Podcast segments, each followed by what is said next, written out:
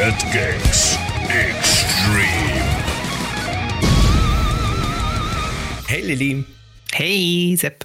Äh, wenn du zwei Objekte oder auch mehrere Objekte von mir aus, die du besitzt, in deinem täglichen Gebrauch so hast, miteinander fusionieren dürftest und das neue Objekt hat dann alle Funktionen von den anderen Objekten, was wäre das bei dir?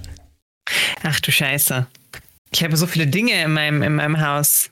Was ist denn? Ich überlege jetzt wieder, was ist das Sinnvolle? Das war letzte Mal schon so. Was ist das Sinnvolle oder was ist das Witzige? hm. Ich muss meinen Rechner auf jeden Fall mit reinnehmen. Mhm. Wie kann ich mein, womit kann ich meinen Rechner fusionieren? Rechner und Kühlschrank vielleicht? Oh, das ist Dass praktisch. beides immer griffbereit ist, aber was, was, was kann ich damit machen? Eiswürfel werfen? I don't know. Ja, ich meine, dann ist dein Rechner immer gut gekühlt zum einen natürlich. Stimmt. Und du hast deine Snacks immer griffbereit. Das ist schon gar nicht Ja, gut. ich, ich, ich glaube, das ist meine kurze und praktische Antwort. Sehr gut. Finde ich sehr gut. Ich- Oder, Ja? um was, sorry, um was anderes aufzugreifen, ich könnte ja auch einfach meinen Fernseher in meiner PlayStation 5 verbinden, dann habe ich ja quasi auch eine Switch. Ah, so ein bisschen, wie es jetzt wirklich vorgestellt wurde. Hast du das mitbekommen? Da war Mhm. Ein. Schelm, der Böses dabei War denkt. Sony wieder sehr kreativ bei der neuen Hardware, die sie da angekündigt haben. naja. Aber meine Idee geht tatsächlich in eine ganz ähnliche Richtung, weil was ich wirklich gerne hätte, und das würde ich sofort fusionieren, wenn ich es könnte, wären alle meine Konsolen und mein PC und alles, was irgendwie Videospiele abspielen kann, zu einem ultimativen Supergerät vereinen, das einfach alles kann. Einfach alle Spiele, die ich besitze, alles, was ich haben will, auf einer Plattform und fertig. Das wäre so schön und so praktisch und so Das- viel das weniger wär wirklich mega Kabelsalat. nice. Mm. Und dann wird Nintendo ein Patch rausbringen, dass du nicht mehr spielen kannst. Ja, genau, das stimmt. Sowas machen wir hier nicht. Ich finde es immer ein bisschen unfair bei den Fragen. Du hast, du hast, du kannst dir schon mal Gedanken, Gedanken machen vorher und wir müssen uns die immer spontan ausdenken. Da hast du recht. Das ist schon Der- geschickt. Der deine, ist schon, deine ist schon sehr gut, die Antwort. Der Fragesteller ist da immer im Vorteil bei uns, das stimmt. Aber wirklich ganz oft, also wenn ich mit Michael aufnehme, ist es ganz oft so, dass wir so direkt vor der Aufnahme sagen, hast du eine Frage? Oh nee, hast du eine Frage? Nee, auch nicht. Ja, ich lasse mir spontan was einfallen. Und Profis halt. Genau, und dann ähm, muss man sich spontan doch noch was selber überlegen. Also äh, ganz so vorbereitet sind wir oft gar nicht. Aber in dem Fall muss ja ich gut. zugeben schon. In dem Fall ist mir die Frage schon gestern irgendwann eingefallen. Wow. Jo, gut. Äh, fusionieren werden wir zwei nämlich heute wahrscheinlich noch viel oder zumindest drüber reden, was man alles fusionieren kann, weil wir reden heute über The Legend of Zelda Tears of the Kingdom, wie der Titel der Folge wahrscheinlich euch schon verraten hat. Äh, der lang erwartete Nachfolger von Breath of the Wild, der super viele neue Ideen und Mechaniken in die vertraute Open World Sandbox Adventure Formel des Vorgängers mit einbringt und das Spielgefühl finde ich schon ziemlich stark verändert dadurch, obwohl viele Elemente doch eins zu eins übernommen wurden aus dem Vorgänger. Also eine interessante Kombination finde ich. Äh, Im Intro des Spiels erfahren wir im Grunde, dass die Calamity aus dem Vorgänger, so diese große böse Energie, in Wirklichkeit eher nur ein Symptom war, das wir im Breath of the Wild bekämpft haben. Die Quelle des Bösen schlummert in Wirklichkeit tief unter dem Schloss und dort finden wir in der Intro-Cutscene also begleiten wir Zelda und Link, wie sie einen mumifizierten Dämon finden, der da unten gefangen ist, den man natürlich als Zelda-Fan sofort als Ganondorf identifizieren kann. Was? Spoiler-Alarm! Und dann kommt es zu einer großen Konfrontation. Das Master-Schwert wird zerbrochen. Link verliert alle seine Herzen, die er sich in Breath of the Wild ergrindet hat. Sein Arm wird zerstört. Zelda fällt in eine tiefe Schlucht und alles scheint verloren. Und dann erwacht Link auf einem mysteriösen, schwebenden Plateau in der Luft. Ein geisterhafter König äh, sagt ihm, er hat sein Leben gerettet und seinen Arm ersetzt durch einen neuen magischen Arm und äh, leitet ihn jetzt so ein bisschen an, damit er sich neue Fähigkeiten von einer uralten, verlorenen Zivilisation aneignen kann. Einer noch älteren Zivilisation wie die, die wir in Breath of the Wild, also das, deren Ruinen wir in Breath of the Wild schon erkunden dürfen. Also Parallelen sind da thematisch auf jeden Fall äh, vorhanden. Aber bevor wir da zu tief ins Thema einsteigen, stelle ich euch erstmal unsere heutige Gästin vor, die ich mir eingeladen habe, nämlich die Lilly Schote, die heute als Verstärkung mit dabei ist, die, mit der wir ja schon vor kurzem über Breath of the Wild geredet haben. Deswegen habe ich mir gedacht, das passt doch perfekt. Hi Lilly. Hi Sepp, danke, ich für da sein darf. Wenn es um Zelda geht, bin ich immer gerne da. Jo. Bisschen das Klischee. Ich habe zwei Dinge. Mein Name und dass ich Legend of Zelda mag. Und ich muss zum Titel übrigens sagen, bei Tears of the Kingdom, ich muss mich anstrengen, das zu sagen, weil immer wenn ich drüber rede, rutscht mir raus, ja, BOTW 2, ja, BOTW 2, es ist ganz, ganz furchtbar. Ich komme auf den neuen Titel gar nicht klar, weil es sich ja doch wie ein Sequel anfühlt für mich, trotz der neuen Sachen. Ja, es, es ist ja auch ein sehr direktes Sequel und es wurde ja auch im Vorfeld so lange das Breath of the Wild Sequel oder Breath of the Wild 2 genannt. Der Name ist ja erst seit, ich weiß gar nicht, einem halben Jahr oder sowas vor Release bekannt gegeben worden. Deswegen ja, hat sich das ziemlich eingebrannt bei, bei mir auch auch, aber mittlerweile habe ich mich umgewöhnt. Und, und wir haben es ja auch in der Industrie mittlerweile nicht mehr so mit Zahlen. Das ist ja generell ein Problem. Da ja. wird ja irgendwann aufgehört zu zählen oder irgendwann kommt Mortal Kombat 1 wieder raus und man ist so, mhm. Genau, wollte ich auch gerade sagen. Mortal Kombat 1. Äh, das ist so ein Pet Thief von mir, da kann ich mich immer wieder aufregen, wenn, wenn die ihre Spiele nicht anständig nummerieren können. Aber weißt du, wer schlimmer ist? Die Filmindustrie mit Fast and the Furious. Kein Film davon heißt gleich und nur einer davon ist nummeriert. Das ist ganz, ganz furchtbar. Es, es ergibt alles keinen Sinn. Ja, oh. es ist echt furchtbar. Ach ja. Gut, kann man nichts machen. Äh, Lillischote kennt ihr wahrscheinlich vor allem auch von YouTube, Twitch oder Twitter, wo du ja für deinen Aktivismus recht bekannt bist. Und äh, ich muss sagen, ich finde es echt ziemlich bewundernswert, wie du es schaffst, dass du in deinem Aktivismus sehr ruhig und informativ immer bleibst und mit den Reu Leuten redest. Und äh, gerade bei dem, bei dem Thema Transrechte und Transdiskriminierung, äh, das was ja eine Debatte ist, die logischerweise oft sehr emotional geführt geführt wird, finde ich das echt bewundernswert, dass du da echt so cool bleiben kannst, obwohl du echt oft mit solchen Trotteln konfrontiert wirst. Ich könnte Dankeschön. das auf Dauer. Weißt du, woran das liegt? Ja, ich lasse nee. die Aggression bei League of Legends raus. Ah. Das kriegt einfach niemand mit. Ich habe einfach, ich habe einfach sinnvolle Ventile, die nennen sich Demonstrationen oder League of Legends. Das geht sehr, sehr gut. Und wenn ihr mich wirklich kennt, oder noch nicht kennt, er, ihr lernt mich wahrscheinlich wieder kennen, sobald das nächste Harry Potter Spiel rauskommt. Das ist immer der einzige Moment, wo wir ganz, ganz, ganz relevant sind wieder. Mhm. Da lest ihr meinen Namen dann auch wieder. Ja. Äh, ich packe euch auf jeden Fall alle Links zu Lillys Content in die Infobox beziehungsweise die Show Notes. Äh, Finde ich wirklich sehr empfehlenswert. Sehr informativ und sehr äh, wichtig, so eine oft eben überhörte Perspektive zu dem Diskurs zu hören. Also unbedingt vorbeischauen. Danke. Jo, äh, gut, bevor wir jetzt richtig in Breath of the Wild einsteigen, möchte ich noch ganz kurz zur Warnung sagen, es wird sich nicht vermeiden lassen, dass wir in gewisser Weise das Spiel spoilen, weil das Spiel ist sehr offen, die Reihenfolge, in der man Sachen macht, kann für jeden Einzelnen und jede Einzelne sehr unterschiedlich sein und äh, manche erleben innerhalb der ersten zehn Stunden das, was andere nach 100 Stunden noch nicht erlebt haben. Und du beschreibst meinen Mann gerade. ja, genau, aber so ist es eben eben. Und deswegen äh, werden wir bestimmt für viele irgendwelche Spielmechaniken oder Dungeons oder sowas spawnen, die für viele noch in ferner Zukunft liegen, während andere die schon lange hinter sich haben. Das lässt sich bei dem Spiel nicht vermeiden. Äh, ihr seid gewarnt. Sowohl in dem, was wir jetzt besprechen, als auch im Gameplay, das ihr auf YouTube seht, werden einige zumindest Spielmechaniken vor allem gespoilt werden. So viel nur mal dazu. Ja. Kommt damit klar. Genau. Oder spielt schneller. Ganz genau. Äh, ja, mit welchem Thema fangen wir an? Ich finde, es gibt so viele interessante Aspekte in Tears of the Kingdom. Es fiel mir echt jetzt auch schwer im Vorfeld so ein bisschen zu sortieren, welche Punkte da interessant sind. Möchtest du lieber erst über die neue Kernmechanik, das Fusionieren reden, oder möchtest du mit der Story anfangen? Boah, die große Frage ist da, wollen wir positiv oder negativ einsteigen? Ähm, Bei einem der Themen bin ich tatsächlich ein bisschen negativ eingestellt, Honesty. Mhm, okay. Wel welches ist das Negative? Das Fusionieren. Oh, mm, das Kernfeature und ich sind nicht so die besten Freunde. Ja, dann lass uns gerne da einsteigen. Das finde ich ja interessant. Äh, das ist ja schon im Tutorial. Man ist ja quasi am Anfang auf dieser schwebenden Insel. Da muss man wieder seine vier Dungeons machen, wie man das aus Breath of the Wild von dem Plateau kennt. Und da kriegt man ja die neuen Fähigkeiten, die Link zur Verfügung hat. Und dazu gehören eben die Ascent-Fähigkeit. Also man kann jetzt quasi von unten durch solide Materie hindurchschlüpfen. Eine Mechanik, an die ich mich echt erst gewöhnen musste. Die habe ich. Die man ich, dauernd vergisst, ja, ehrlich gesagt. wirklich. Wie geht's denn hier weiter? Was, was soll ich denn jetzt machen? Nichts funktioniert hier, gar nichts. Ja. Ich kann keinen Helikopter bauen, ich kann keine Zeppeline bauen. Ah, da kann man durch die Decke springen. Ach ja, das ist gut. Genau, die ersten Danke. 20, 30 Stunden habe ich nie dran gedacht, dass ich durch die Decken springen kann. Aber da denkt man auch nicht dran. Das ist so unintuitiv. Aber irgendwann habe ich dann so gemerkt, okay, wenn ich nicht weiter weiß, ist das immer die Lösung. Immer. Und so war es dann auch.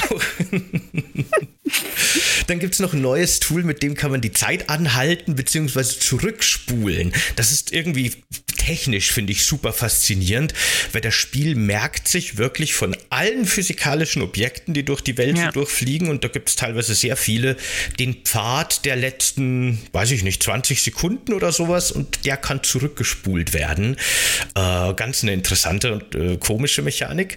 Und dann eben das, das Fusionieren, so ein bisschen das Kern, äh, die Kernmechanik. In dem neuen Zelda kann man jetzt im Grunde so gut wie alle Objekte miteinander verbinden, die zusammenkleben. Man sieht dann auch so einen komischen magischen grünen Klebstoff, der die Teile verbindet und kann halt dann mehrere Baumstämme zu einem Floß zusammenbauen und verschiedene maschinelle Teile, die es dann auch gibt, dran kleben und so weiter. Das Spiel erkennt auch automatisch ziemlich clever, finde ich, was jetzt wie zusammengehört und wie, wie das funktionieren soll, so als Fahrzeug. Äh, da hat man sehr viel kreative Fähigkeiten. Ähm, ich fand das schon am Anfang im Tutorial super lustig. Also da hat, weißt, da saß ich alleine vor meiner Switch und das ist wirklich selten und musste laut lachen, als das zum ersten Mal eingeführt wurde. Und ich habe an mein Schwert oder ne, an, ich hatte einen langen Stab als Waffe und habe einfach mal einen riesigen Baumstamm vorne an meinen 3-Meter-Stab fusioniert und irgendeinen riesigen Felsbrocken auf mein Schild. Und links sah aus wie ein totaler Trottel mit seinem komischen Riesenstab und seinem Steinschild. Aber es war super lustig einfach. Und äh, da habe ich mich eigentlich sofort verliebt in das Ganze. Ja, also das, ich, ich finde das auch ulkig tatsächlich. Da, da gehe ich sofort mit. Und ich fand es auch ulkig, was du am Anfang bauen kannst mit den, mit den Loren, wo du die Koroks mit tra- transportieren kannst und dann in deinen Tod stürzt die ganze Zeit. Ich, übrigens, meine erste Fusionierung war tatsächlich Apfel an Schild. Ich weiß nicht, was ich mir gedacht habe, aber irgendwie, irgendwie über meinen Kopf, komm, der Apfel am Schild, das ist doch irgendwie, das, das muss doch irgendwas machen, aber macht natürlich gar nichts. Äh, Was ich nicht empfehlen Apfel? kann, ist der Apfel am Ah, Schild. ah, ein Apfel, Apfelschild. Mhm. Ich weiß nicht. Ich, ich, der Apfel lag da, ich habe diese, diese Fähigkeit gehabt. Machen wir mal Apfel dran. macht, keine, macht keine Bomben an Schilder, außer ihr wisst, was ihr tut übrigens. Das ist, äh, habe ich schlechte Erfahrungen mitgemacht, Bomben an Schildern. Macht aber auch Sinn, dass man Bomben nicht an Schilder packen sollte, eigentlich. Aber andererseits kannst du Bomben an Schilder kleben und dann diesen Skateboard Genau, wenn du weißt, was du machst, das meine ich ja. Da Genau. kannst du dann schön Höhe mit exploiten, so ist nicht. Also das, das ist, also ich versuche jetzt auch bei den Positiven erstmal zu bleiben. Ich finde die Mechanik auch cool. So, also ich finde, es ist einer der größten Selling Points für dieses Spiel, weil ansonsten betritt es halt sehr, sehr erfahrene Gewässer, die wir schon kennen, die jetzt nicht so super neu sind. Hat sich jetzt auch nicht so viel Freiheit genommen, die Welt super krass umzugestalten. Also man erkennt schon noch viel wieder, wenn man vor allem BOT vor kurzem noch gespielt hat. Was ja gar nicht schlimm ist. Mein Gott, da sitzen äh, über fünf Jahre 100 bis 300 Leute dran, die irgendwie was Cooles da rausholen müssen. Und ich will nicht wissen, wie viel Arbeit das war, diese Physik-Engine auf diesem veralteten Switch-Hardware zu laufen zu kriegen, bis irgendwas funktioniert. Mit Live-Berechnungen.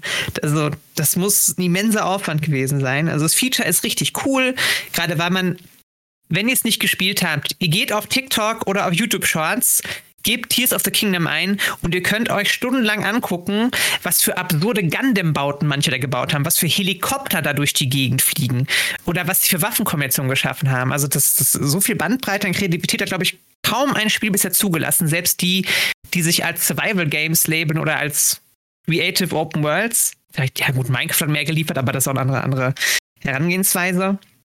Aber es macht mir einfach nicht so viel Spaß. Ich sage wirklich, mein Eindruck war am Anfang, du warst ja sehr positiv, oh, ich kann hier rumspielen, ich habe da Spaß dran. Ich war so, boah, ist das frickelig, das geht mir jetzt schon auf den Keks. Wirklich, ich möchte doch einfach nur ein Abenteuer erleben. Warum muss ich denn jetzt hier eine halbe Stunde im Dungeon gegen ein Ding durch die Gegend drehen? Ja, okay, na gut. Aber das äh, finde ich interessant, dass du das so frickelig empfindest, weil für mich war eben sogar die Art, wie man Sachen zusammenbaut und wie dieses Kombinieren funktioniert, irgendwie so intuitiv und so unbeschwerlich. Weißt du, man nimmt die einfach mit seinem komischen Magiestrahler, mit dem man alle möglichen Objekte schweben lassen kann. Und dann kann man die aneinander legen. Und so wie man sie hinhält, ungefähr fusionieren sie auch. Und fertig ist das Floß. Und dann noch ein Propeller drauf und du hast ein Fahrzeug. Und ähm, ich fand das wirklich ganz interessant, weil ich habe relativ zeitgleich auch dieses neue Lego-Spiel, dieses 2K Drive mal angespielt, nur mhm. ein paar Stunden. Und das hat ja zum Beispiel auch einen sehr mächtigen Editor, in dem kann man wirklich wirklich mit super viel Lego-Teilen super komplexe Fahrzeuge bauen. Und da saß ich halt so im direkten Vergleich zu Zelda davor und habe irgendwie so fünf Lego-Teile aneinander gesteckt und habe mir so gedacht, so, nee, Ne, wirklich nicht. Ich habe jetzt keinen Bock, hier 100 kleine Teile irgendwie aneinander zu kleben, nur damit dann am Schluss was dabei rauskommt, das bestimmt viel das hässlicher aussieht, als es in meinem Kopf geplant war. und da fand ich eben diesen, diesen, oder finde ich eben diesen äh, Zelda Tears of a Kingdom Baumodus so super unkompliziert. Und ne, es passiert ja auch alles einfach in der Welt. Du gehst ja nicht in irgendeinen Editor oder irgendeinen eigenen Modus, sondern du nimmst Sachen, legst sie aneinander, Fusion, fertig ist dein Fahrzeug. Und das fand ich irgendwie echt total schön und ebenso so unbeschwert irgendwie einfach. Wie, viel besser als andere Editoren.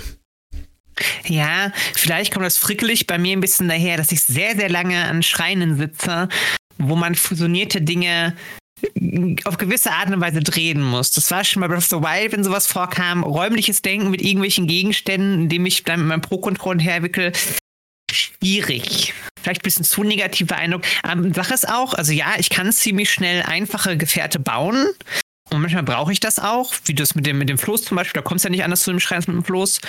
Ähm, aber es ist dann doch oft optional und dann ist halt mein, mein Adventure hier ist dann so, ja, ne, dann haue ich mir jetzt eine Bombe auf mein Schild, spring hoch und fliege da einfach rüber. Das, da spare ich zehn Minuten, bevor ich hier rumbaue. Wobei es ja eine Bauplanmechanik gibt. Mhm, genau, das stimmt. Man kann ja seine Lieblingsbauten ähm, speichern. Ich glaube acht Stück maximal, wenn mich nicht alles mhm. täuscht. Aber ich habe bisher auch wirklich nur zwei Baupläne gespeichert. Ähm, man braucht eine spezielle Währung dafür, so ein Erz. Das kriegt man relativ schwierig. Das muss man schon ein bisschen sparsam benutzen. Beziehungsweise hat das auch noch andere Funktionen. Die will man vielleicht auch nicht immer für, für diese Bauplanfunktion benutzen. Aber da habe ich so mein, mein, meine kleine Drohne, einfach nur so ein Schlitten mit einem, mit einem Steuerknüppel und drei Propellern. Die kostet nur 15 von diesen Erzen. und die ist immer gut, ne? Da kann man immer schön. Das ist auch echt mobil mit. Auf, auf Sand mit, auf Schnee mit, überall. Das ist schon gut. Ja, perfekt. Und äh, so, nur so kleine Berge, so stufenweise immer wieder hochfliegen kann das Ding auch mit dem Propeller. Das ist super. Und ich habe meinen Monster Truck. Den würde ich auch und, und nicht mehr hergeben. Der ist großartig. es gibt da so, so schöne Missionen, da muss man immer irgendwelche musizieren musizierenden Leute zu den großen Feen bringen, damit man die wieder aus ihren Knospen äh, lockt.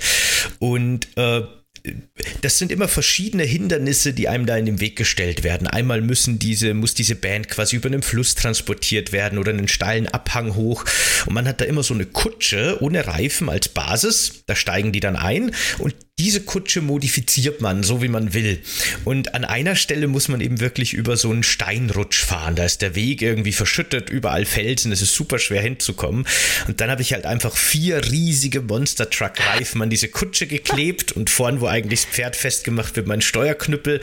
Und das ist halt ein super cooles Offroad-Fahrzeug einfach. Ja, das stimmt. Und das habe ich mir auch gleich gespeichert. Weil diesen Kutschentor, so den kriegt man auch nur ganz selten im Spiel. Der, der war aber wertvoll. den, ja, der ist auch ziemlich nice tatsächlich. Ich kenne ihn meistens nur aus TikToks, wenn sie wieder Krux darin einsperren zu trauriger Musik durch die Gegend fahren. Die tun mir so leid, die armen Babys. Das ist wirklich gemein. Hört auf, den Kuroks weh zu tun. Das haben sie nicht verdient, auch wenn sie euch Scheiße angedreht haben.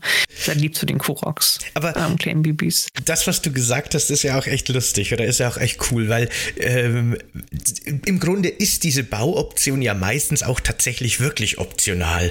Ähm, ja. Deswegen spiele ich noch. ja, das ist vielleicht auch das Gute dran. Äh, mir geht es eben auch so, ich baue gerne mal eben meine Drohne zum Beispiel und äh, erledige so meine Aufgaben und erreiche meine Ziele und das ist alles schön und gut. Aber dieses Bauen ist halt auch immer mit Ressourcen verbunden, weil zum einen sind diese technischen Teile, die man so äh, braucht, damit man wirklich auch funktionelle Maschinen baut. Also wenn es nicht nur ein Floß sein soll, sondern irgendwas mit Antrieb, äh, die sind limitiert. Die kriegt man nur an so gewissen Bereichen im Spiel, aus so äh, Kugelautomaten, also so Gacha-Automaten kriegt man die irgendwie für, für eine gewisse Währung, für so Energiespeicher, die auch relativ limitiert sind. Ja, da merkt man Japan auf einmal dann doch wieder ja, aus dem Spiel. Genau. Äh, da muss man eben ein bisschen sparsam umgehen. Man braucht eben auch teilweise dieses Erz, von dem ich schon geredet habe, das auch eine limitierte Ressource ist. Also immer überall seine Fahrzeuge bauen ist eh gar nicht unbedingt der beste Weg, weil, weil das schon wertvolle Ressourcen sind. Die hebt man sich auf für die wichtigen Momente. Und ähm, deswegen funktionieren eigentlich fast alle Rätsel immer noch sehr gut mit Pferd oder mit, äh, mit dem Gleitschirm oder mit den herkömmlichen Mitteln, die man aus Breath of the Wild kennt. Können wir kurz bei Ressourcen bleiben, weil ich finde tatsächlich, dass Tears of the Kingdom nicht nur bei diesen Sonarbauteilen, wie die ja heißen, und diesen Energiesphären, dass es generell einfach nochmal ressourcentechnisch dich noch viel mehr dazu anhält, die wirklich zu sparen. Weil ich habe das Gefühl, das Spiel tritt einen nochmal deutlich härter in den Arsch, wenn man sich nicht vorbereitet hat als bei Breath of the Wild. Bei Breath of the Wild habe ich das Gefühl, dass ich eigentlich nur im Feuergebiet bei den Goronen bestraft werde, wenn ich keine Feuerschutztränke habe, weil es ja quasi Instant-Tod wirklich, da bist du ja wirklich geliefert. Aber ich habe das Gefühl, Tears of the Kingdom wirft mir Gegner in den Weg, wirft mir Hindernisse in den Weg, wirft mir Rätsel in den Weg und wirft mir auch einfach Witterungen in den Weg, wo ich, wenn ich nicht wenigstens ein bisschen die richtigen Sachen dabei habe und vorbereitet habe, nicht so die netteste Zeit haben werden, dadurch der Schwierigkeitsgrad unglaublich variabel ist. Es kann einfach, es kann wunderbar breezy sein im ersten Gebiet, wenn du runterfällst. Und es kann furchtbar anstrengend sein, je nachdem, wie gut du vorbereitet bist. Das ist richtig wild eigentlich. Wie eine organische Welt. Das ist immer noch genauso geil wie im BOTW. Mhm. Das ging mir auch so. Ich fand gerade am Anfang den Schwierigkeitsgrad echt richtig hart, muss ich auch teilweise sagen. Und das spielen Kinder und die lachen mich wahrscheinlich aus. Es gibt halt echt äh, ein paar Gebiete, das sieht man schon vom Weiten, okay, da sollte ich jetzt nicht hingehen. Die äh, meisten gegnerischen Einheiten in dem Spiel sind ja so ein bisschen farbkodiert. Äh, man lernt dann auch schon relativ schnell, äh, welche Farben man bekämpfen kann oder sollte. Immer in, weiß, in, in weiße große Löwenmenschen reinrennen, ist die richtige Entscheidung. genau. Wirklich, vertraut mir, ich würde euch nicht belügen. Ja, genau, das ist immer gut. Äh, genau. Troppengeile Waffen. Das, das auf jeden Fall. Das ist ja eben auch noch so interessant mit dieser Fusionsmechanik, ne? Weil alle Waffen, die man im Spiel finden kann, oder fast alle, muss man sagen, sind verrostete Müllwaffen. Äh, es gibt nicht mehr diese schönen polierten Waffen wie im Original, äh, im Vorgänger, im Breath of the Wild. Das wird sogar in der Story ab und zu mal erwähnt, dass seit dieser Calamity alle Waffen verrostet sind. Mhm. Und äh, die sind relativ äh, stumpf oder so. Außer die Säbel von Ryuji. Hm. Jetzt, Riju, Ruji, verdammt. Es, es, gibt so ein paar Waffen noch, die, die scharf sind. Aber die meisten sind eben wirklich relativ nutzlos und man fusioniert die jetzt eben mit anderen Objekten. Und ich finde, dadurch ist auch nochmal das Erkunden der Welt und auch das Bekämpfen von Gegnern sehr viel wertvoller geworden, weil zum Beispiel die Hörner oder die Klauen oder irgendwelche anderen Körperteile von den besiegten Monstern. Gyptoknochen. Gyptoknochen so. sind einfach das Beste. Was für ein Damage man da rauskloppt hinterher. Genau, das sind die neuen Klingen, das sind die neuen Waffen quasi. Aber diese Gyptoknochen zum Beispiel, das finde ich, weiß, ich finde das teilweise so düster und so bizarr, das Spiel, auf so eine kindlich niedliche Art und Weise. Ja, Weil ja. diese Gyptos, sind im Grunde, glaube ich, eher so Insekten oder so sollen das Insekten sein. Insekten-Zombies nenne ich so. Genau, aber sie wirken halt einfach wie Zombies und man sieht auch so diesen offenen Brustkorb und dieses Gerippe und die sind schon ziemlich Genau creepy. den lootet man dann auch und noch. Genau diesen man Brustkorb. Macht Waffen dran. Genau, genau diesen Brustkorb klebt man an seine Waffen, damit die zu Keulen werden. Und die sind zwar super mächtig, aber zerbröseln dafür auf einen oder zwei Schläge oder sowas sofort. Äh, andere du Waffen, brauchst ja selten viele Hits, also keine Ahnung. Stimmt. Also auch die Bosse haben ja wieder nicht so super viel helfen, wenn du dann mit, keine Ahnung, vier, fünf starken Waffen da reinmarschierst und dir noch irgendwie ein bisschen Angriffskraft-Buff draufhaust, vielleicht noch eine Berserker-Rüstung trägst, dann ähm, spielst du halt einen kurzen No-Hit-Run mit dem Boss und der ist aber auch nach einem Minute tot, wenn du Glück hast. Ja, es gibt ein paar so, so Stellen, an denen kann man diese Gypto-Brustkörper zum Beispiel super gut farmen. Und ich habe die tatsächlich immer auf meine Pfeile geklebt. Ich habe, weil die sowieso nach Einschlag stark. kaputt gehen, ist eh wurscht, habe ich einfach immer Mörder-Brustkorb-Pfeile rausgeschossen, die schon super tödlich sind. Das ist schon nicht schlecht. Ja. Hast du, hast du eine Lieblingswaffenfusion schon für dich entdeckt, die einfach, also eine Waffe, Waffenkombi mit noch was drauf, was einfach für dich richtig gut funktioniert? Also was ich gerne mag, aber die sind halt nicht für jede Situation geeignet. Aber es gibt in dem Spiel so dreiköpfige, riesige Drachen, die echt harte Bossmonster sind. Die sind überall in der Welt verteilt. Die gibt's quasi mit Eisköpfen oder Feuerköpfen oder manchmal auch verschiedene Elementarköpfe kombiniert. Und wenn man die besiegt, kriegt man quasi so deren... Ich weiß es nicht, ob das deren Hörner sind oder, oder Teile Ich meine, vom es wären die Hörner oder ein Fangzahn. Ich bin mir gar nicht sicher. Irgendwie sowas. Und da kann man sich dann quasi so Waffen machen. Äh, da habe ich bei meiner ersten Fusion erstmal blöd geguckt, weil dann auf dem Stiel der Waffe wirklich nur so ein kleiner Knochenfortsatz ist. Und ich dachte mir, okay, hat das Ding keine Reichweite? Was, was hä?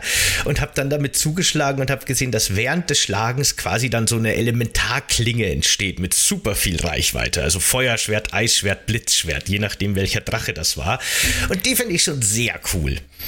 Ja, das stimmt. Habe ich einmal gemacht und dann neu geladen, weil ich die Ressourcen nicht verschwenden wollte. das werde ich wahrscheinlich bis zum Endfight in meinem Gepäck haben und mich dann ärgern. Hätte ich es mal benutzt. Ach, Mann, oh, Mann. Ja, kann ich Es verstehen. wird genauso laufen. Ich habe ja auch. Mein Favorite ist, by the way, übrigens einfach ähm, Skelettknochen mit einem Skelettknochen. Einfach weil es so ulkig aussieht. Eine Skeletthand an einer Skeletthand und dann rufst du einfach beim Gegner verprügeln, warum schlägst du dich selbst? Das ist einfach, es macht einfach Spaß. Das macht auch gut Damage, actually. Das ist super. Ja, die sind super mächtig. Ne? Ich habe mir auch gedacht, zwei Arme von so großen Skeletten aneinander zu kleben, hält zwar nicht lang, aber haut super viel Schaden draus. Yes. Das ist schon irre. Ja, das ist halt einfach echt nice, wie viel Kombinationsmöglichkeiten einem das Spiel da gibt und wie das zum Rumexperimentieren und Rumprobieren einlädt. Ich, ich habe jetzt auf meiner Uhr auf der Switch bei Zelda über 120 Stunden mittlerweile und ich sehe richtig reingeballert. ja, Krass. total. Ich, ich, ich habe es ja im Vorgespräch schon gesagt, ich hatte Corona, ich war eine Woche außer Gefecht gesetzt, das war genau die Zelda-Release-Woche. Da äh, saß ich sehr viel dann an der Switch. habe ich genutzt, die Ich Zeit. überlege gerade, jetzt, ich habe das gerade nicht griffbereit, aber ich glaube, ich bin tatsächlich erst bei so fast 30 Stunden. Also ich habe nicht ganz so viel gespielt. Ich bin auch, glaube ich, in der Story nicht so super weit, weil ich halt wieder wie bei Breath of the Wild einfach bin so, oh, ein Schmetterling, oh, noch ein Schmetterling. Ich renne da ein, ich renne hier hin. Oh, ein goldener Apfel. Oh, hier kann ich ein neues Pferd fangen. Und äh, ja. Hast du eigentlich das Glück gehabt, dass bei dir das mit dem Stall funktioniert hat? Weil eigentlich sollten doch, wenn du einen Spielstand von Breath of the Wild hast, die Pferde wieder verfügbar sein aus dem ersten Teil. Ja, ich, ich hatte alle meine Pferde gleich von Bei Anfang mir an. nicht funktioniert, war ich richtig, richtig wütend drüber. Das ist ja doof irgendwie. Ja, jetzt neue gefangen, das ist nicht, ist nicht so schwierig, aber schon ein bisschen, schon ein bisschen frech. Ja, das stimmt. Ich hätte vor allem gerne, ich hätte vor allem gerne mein Motorrad zurückgehabt. Ja, das vermisse ich auch ein bisschen. Aber andererseits kann man sich ja jetzt einfach seine eigenen Motorräder zusammenbauen. Ja, ja, kannst du Hovermotorräder bauen. Aber das wäre schon, stell dir vor, du könntest das nehmen und dann machst du noch daran noch, ähm, an die Seiten machst du dann noch Monster Truck Reifen und vorne packst du noch Laser drauf. Das wäre schon, das wäre schon ein krasser Eponator. Ja, ja. Der wird mir imponieren. Also den können sie gerne wieder zurückbringen. Wahrscheinlich als DLC in zwei Jahren. Wer weiß. Äh, es gibt ja tatsächlich, da will ich jetzt nicht zu viel spoilen, weil das ist wirklich schon so ein bisschen Endgame-Content, aber es gibt ja tatsächlich quasi so eine Art permanentes beschwörbares Fahrzeug in die Richtung, ohne zu viel zu verraten, dass man leicht customisieren, customisieren kann. Äh, sowas ist tatsächlich im Spiel. Aber Eponator ist schon, ne, hat schon auch einen besonderen Platz in meinem Herzen. Vermisse ich auch ein Ja. bisschen, ja, das stimmt. Das Hat man so viel für gearbeitet und dann ist es einfach weg. Aber wahrscheinlich, wahrscheinlich wäre die Story-Erklärung natürlich, ist einfach auch kaputt gegangen. Ist ja auch eine Waffe oder so. Keine Ahnung. Es ist ja tatsächlich, ich weiß nicht, ich glaube, da gibt es nicht wirklich eine Story-Erklärung. Ich habe sie, wenn dann vielleicht geskippt oder so, ich weiß es nicht. Aber tatsächlich ist quasi so diese alte Technologie aus Breath of the Wild komplett verschwunden. Wo sind die Wächter eigentlich? Genau, zum Beispiel, die sind alle weg. Es gibt ja jetzt ganz viele neue Gegnertypen, also was das angeht, haben die wirklich ordentlich aufgestockt. Da gibt es ganz viel Variation. Alle Hände an Deck, sage ich nur. Äh, Aber es gibt tatsächlich äh, einige Gegnertypen, wie eben zum Beispiel diese Wächter, die komplett fehlen. Jede Spur davon. Ja. Wobei ich vermisse sie nicht so sehr, weil es am Ende war es halt ein reines Parry-Battle und das hat mir nicht so viel Spaß gemacht. Also nicht reines, aber in der Regel hat man die schon mit dem Parry einfach nur besiegt. Ich fand die am Anfang in Breath of the Wild schon sehr eindrucksvoll und sehr cool. Ja, ja, ja genau. Da habe ich die schon ein bisschen vermisst, muss ich sagen. Aber es gibt eben so viele neue Gegner, so viel neue Vielfalt da. Das stört jetzt nicht, dass die. Und die würden ja auch von der Story her nicht mehr reinpassen. Nee. Es gibt jetzt die neue, noch ältere Technologie quasi. ja.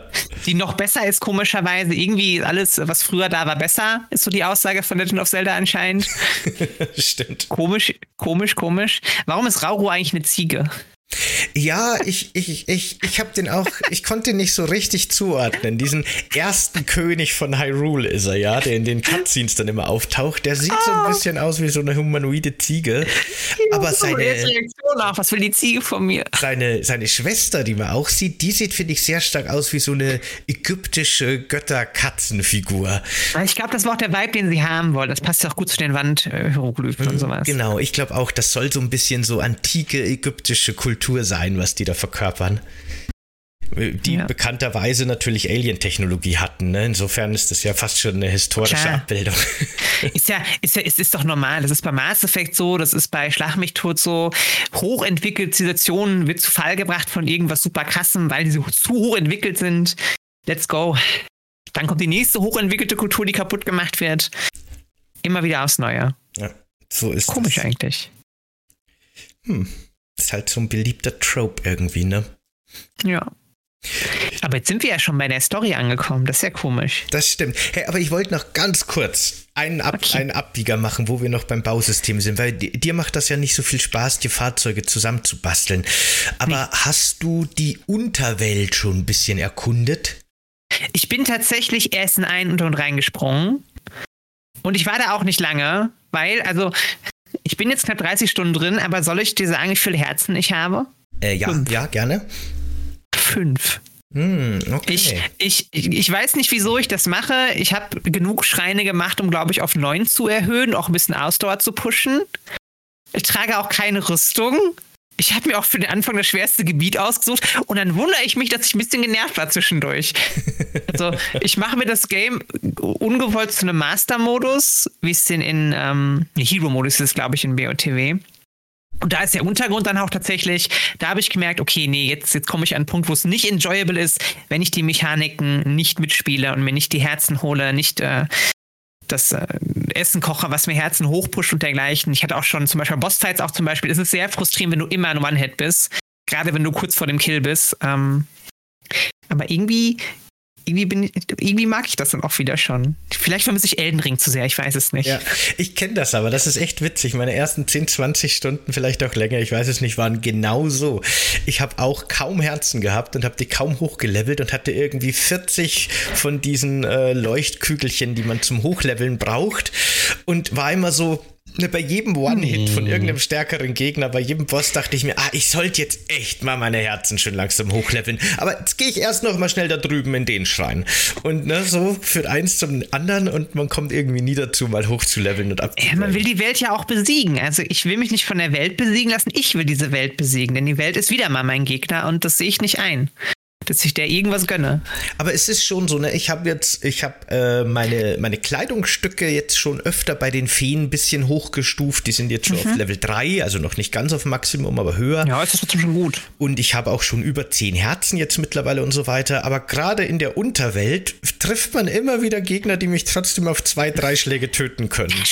Das ist schon absurd einfach. Also ich, ich, ich, ich stelle mir wirklich immer die Frage, ich, ich würde ja behaupten, dass wir noch zu relativ guten GamerInnen gehören. Ich meine, wir haben uns durch Souls Games durchbekommen, teilweise auch ohne Probleme zum Beispiel. Ja. Und dann frage ich mich, wie, wie, wie spielen sich denn so Spiele wie Tears of the Kingdom für Leute, die halt nicht so gut sind oder auch wenig Zeit haben zum Beispiel. Das, ich kann mir das gar nicht so enjoyable vorstellen. Die müssten doch gefühlt erstmal hochfahren, damit die dann eine Chance haben gegen solche Gegner. Wobei du Gegner ja auch meistens ignorieren kannst. So ist ja nicht. Sollst du ja auch wahrscheinlich ganz oft. Mhm, genau, es sind halt wirklich viele Kämpfe optional. Äh, was halt natürlich auch hilft, ist, du kannst theoretisch jederzeit mitten unterm Kampf kurz bevor du getroffen wirst oder währenddessen pausieren Klar. und dich mit Essen heilen und so weiter. Das gibt einem da schon viele Möglichkeiten. Und jetzt in Tears of a Kingdom kannst du ja auch einfach deine vollkommen autonomen Kampfroboter bauen, die für dich in den Kampf ziehen und einfach. Wenn du dafür die Geduld hast, Ja. ja. Und die Bauteile vor allem. Also Das stimmt. Die, die, die Laserkanonen sind jetzt echt nicht so häufig verfügbar. Da bin ich schon, da bin ich schon arg geizig mit. Ja, das kann ich verstehen. Aber ich habe das wirklich mal versucht und das ist halt einfach wirklich sehr cool. Wenn da so eine Gegnergruppe ist und du kombinierst dann halt irgendwie diese, diese kleinen Plattformen, die sind wie so kleine Staubsauger, die automatisch in Richtung nächster Gegner fahren und dann kannst du da noch so Geschütztürme draufbauen, die automatisch in Richtung Gegner gucken und dann obendrauf noch irgendwie ein Laser oder eine Kanone oder ein Flammenwerfer. Und da habe ich mir drei so kleine Bots gebaut, eben einen Laserbot, einen Elektrobot und einen Flammenbot und habe die mit Pfeilen aus der Entfernung aktiviert. Und dann sind die reingefahren und haben die Gegnergruppen halt einfach weggeschossen und das ist Und auf einfach deinen schon Ohren cool. lief wahrscheinlich Welcome to the jungle. We got fun and games. Ja, genau, so ungefähr war das. Es ist schon echt einfach witzig, was man alles so Ja. basteln kann. ja. Vielleicht rettet das so ein bisschen. Vielleicht muss man einfach, wenn man im Kampf-Gameplay, es gibt ja auch jetzt nicht wieder so viele Möglichkeiten im Kampf-Gameplay zu brillieren, außer halt perfektes Ausweichen und Parryen. Ähm, dass man einfach dann geduldig spielen muss bei dem Spiel. Kann ich, ich, kann ich mir halt nicht vorstellen, weil ich unglaublich ungeduldig bin. Ich bin zum Beispiel direkt zu Beginn ins Gerudo-Gebiet gelatscht. Das war auch eine falsche Entscheidung, wenn du die meisten Leute fragst. Aber ich wollte zu den Gerudos. Wo bist du denn hingelaufen? Ich bin als erstes zu den ähm, äh, Vögeln gegangen. Wie heißen sie gleich nochmal? Orni. Orni, genau. Ich bin als erstes zu den Ja, das Orni. geht ja. Ist nur kalt. Genau, da war es kalt. Das war okay. Da habe ich ein paar Gerichte mir gekocht mit Chilischoten und dann ist das kein Problem. Das geht ja immer. Das finde ich ja so ein bisschen unfair tatsächlich auch, dass das Kaltgebiet überstehst du mit Chilischoten eigentlich ganz gut und Essen. Während die Gerudo-Wüste brauchst du direkt zwei Marker Hitzeblock. Und das kriegst du mit den meisten Essen vom Beginn an nicht hin, dass du findest. Das ist ein bisschen nervig. Du findest ja auch generell nicht viele Frostmelonen. Und da kriegst du auch meist nur Hitzeschutz 1 mit. Das ist zu wenig. Ja, die Bisschen ärgerlich. Wüste ist ja sowieso voll gemein, weil nachts ist es ja super kalt und tagsüber super heiß. Aber du kannst tatsächlich versuchen, dich tagsüber vor allem im Schatten zu bewegen, weil da ist es tatsächlich kühler. Da brauchst du dann nur einen Hitzeschutz statt zwei. Ja, das waren meine ersten 15 Stunden im Spiel auch tatsächlich. Ich bin wirklich durch die Wüste gelaufen, von Schatten zu Schatten. Hab versucht, nicht von einer Moldora gefressen zu werden. Hab versucht, im Sandsturm mich zu navigieren. War auf jeden Fall eine Art. Meine Sorge ist jetzt ein bisschen tatsächlich. Ich bin jetzt gerade, bin ich nämlich auch auf dem Weg ähm, zu den Zoras. Meine Sorge ist ein bisschen, dass es nicht mehr so challenging wird, jetzt was kommt. Also der Untergrund wahrscheinlich noch, der wird noch challenging für mich werden. Aber die anderen Gebiete, weil auch das Goronengebiet, da muss ich halt eigentlich nur äh, Feuerschutztränke dabei haben. Das ist dann auch nicht irgendwie schwer zu machen. Dass ich mir jetzt schon das Schwerste quasi genommen habe, auch weil ich einfach keine Herzen hatte, keine Ausdauer hatte, nichts, keine Kleidung hatte. Und jetzt alles so ein bisschen trivial wird, ist meine Sorge. Kannst du, mich, kannst du mir da die Sorge nehmen? Du bist ja deutlich weiter als ich. Also die Zoras fand ich noch relativ einfach auch, obwohl die vielleicht den nervigsten Bossgegner haben. Aber der. Das ist ein Frosch. Ja, nee, so ein, so ein komischer Oktopus-Hai-Hybrid. Och nee, ey, diese, das sind auch die nervigsten Gegner schon im BioTV gewesen. Diese scheiß Oktopusviecher, die immer wieder ihren Kopf einstecken. Octoroxer. Ja, aber das, das ist ein neuer. Das ist ein neuer äh, so, okay. Bossgegner. Aber so ähnlich sieht der aus. Ja, genau. Aber der Feuertempel bei den Goronen, der ist auf jeden Fall schon noch mal ziemlich krass. Also Ah, geil, da da freu braucht ich mich man auch nur. Hitzeschutz, damit man den betreten kann. Aber trotzdem hat der sehr viele interessante, verwirrende und crazy Mechaniken. der ist Das ist ja cool. generell eine coole Sache. Ich glaube, wir alle hatten, hatten Kritik an Breath of the Wild, zumindest alteingesessene Zelda-Fans, dass wir keine richtigen Dungeons mehr haben. Und die haben wir jetzt ja so ein bisschen in Light wieder zurückgekommen, würde würde ich sagen, oder? Ja, total, total. Ich finde überhaupt, die sind meiner Meinung nach auf sehr viele Kritikpunkte von Breath of the Wild eingegangen. Das waren ja eigentlich eh schon Beschwerden auf sehr hohem Niveau, weil Ja, das war ja total. schon ein absolut geniales, crazy Spiel. Aber es gab halt trotzdem ein paar, äh, ein paar so Kleinigkeiten, wie eben zum Beispiel, dass die Dungeons sich nicht so episch angefühlt haben und man hätte lieber richtige Zelda-Dungeons gehabt. Die Bosskämpfe waren alle ein bisschen langweilig und monoton. Und die sahen ja auch gleich Ja. aus, auch noch kamen zu. Also wäre kaum Unterschied drin. Ja, genau. Und äh, ich fand auch die Gegnervariation ein bisschen wenig in Breath of the Wild. Da, da waren es halt auch immer wieder die gleichen fünf Gegnerarten Ja, in verschiedenen Bockblins, Farben. Moblins, Ex Exalfas, ähm, Knochenvarianten davon, Hinox und Ja. das war's dann, glaube ich, fast sogar da schon. gab's Ne? halt noch Fledermäuse und Schleim Ja, sind so ja, klein. gut, die sind ja eben. Und jetzt Vieh. haben die wirklich in all diesen Bereichen ordentlich aufgestockt. Also es gibt eine viel größere Gegnervariation mit ganz eigenen Strategien. Diese Affen zum Beispiel, die in den Höhlen immer von den Decken hängen und ihre zwei Die Stäbe aneinander geklebt haben. Die sind so nervig, ey. Und dann Steine werfen. Ja, furchtbar. Ja, aber, aber die sind schnell tot, sobald man einen gewissen Segen dabei hat und in die, in die Decke schießt einfach. Okay. Ja. Na genau, aber eben die, die Dungeons, die es jetzt gibt, äh, die sind jetzt wieder richtige Dungeons. Die haben eine eigene Karte, die haben Stockwerke. Äh, es gibt keine Schlüssel mehr, so wie in alten Zelda Dungeons. Die sind auch ein bisschen offener gestaltet, ähnlich wie die Spielwelt an sich. Die sind nicht mehr so linear. Du kannst auch meistens klettern, was ja sonst Genau. gerne mal ausgegraut wurde, auch bei Schreinen schon. Genau, man kann jetzt da wirklich auch so ein bisschen abkürzen. Also die haben die Schreine schon auch offener gemacht, so von wegen, du hast mehrere Lösungsansätze, es gibt nicht nur den einen richtigen Lösungsansatz und du musst innerhalb des Schreins vier Missionsziele erfüllen. Reihenfolge ganz egal, ne? Also im Grunde wirklich Ja. wie die offene Welt im Vergleich zu klassischen Zelda-Welten. So funktionieren jetzt auch die Dungeons. Aber sie fühlen sich wieder wie Dungeons an und ich finde auch wirklich alle Bosskämpfe, die man am Schluss kämpfen darf, sind super episch und sehr cool gemacht. Ja, definitiv. Also gerade zum Beispiel, ähm, um es zu spoilern, die, die Gypto-Königin, da habe ich direkt einfach vom Design auch einfach schon im Kopf gehabt, so, oh, Ocarina of Time, der erste Boss ist wieder grüßt, ein Insektenvieh mit großem Auge. Aber man ins Auge schießen bringt nichts. Es ist, es ist Betrug. Ich wurde reingelegt. Äh, Man muss andere Taktiken anwenden das ist auch wirklich und nicht getroffen werden. Ja, das ist, das ist immer gut, nicht getroffen werden, das stimmt. Äh, ich finde es auch wirklich so schön, dass so viele klassische Zelda-Bosse jetzt wieder neu interpretiert äh, in, in, in Tears of the Kingdom vorkommen. Äh, die, die waren ja wirklich diese vier Variationen oder insgesamt fünf Variationen oder sechs, je nachdem, wie Ja, man die- rechnen will, von Ganon. Genau. Waren halt eben alle sehr ähnlich und alle ein bisschen fad, finde ich, und halt auch wirklich was ganz Neues, was ja nichts Schlechtes ist. Aber jetzt haben wir eben wirklich wieder so diese altbekannten, diese altehrwürdigen Zelda-Bosse in ganz neuen Interpretationen und das finde ich schon sehr super.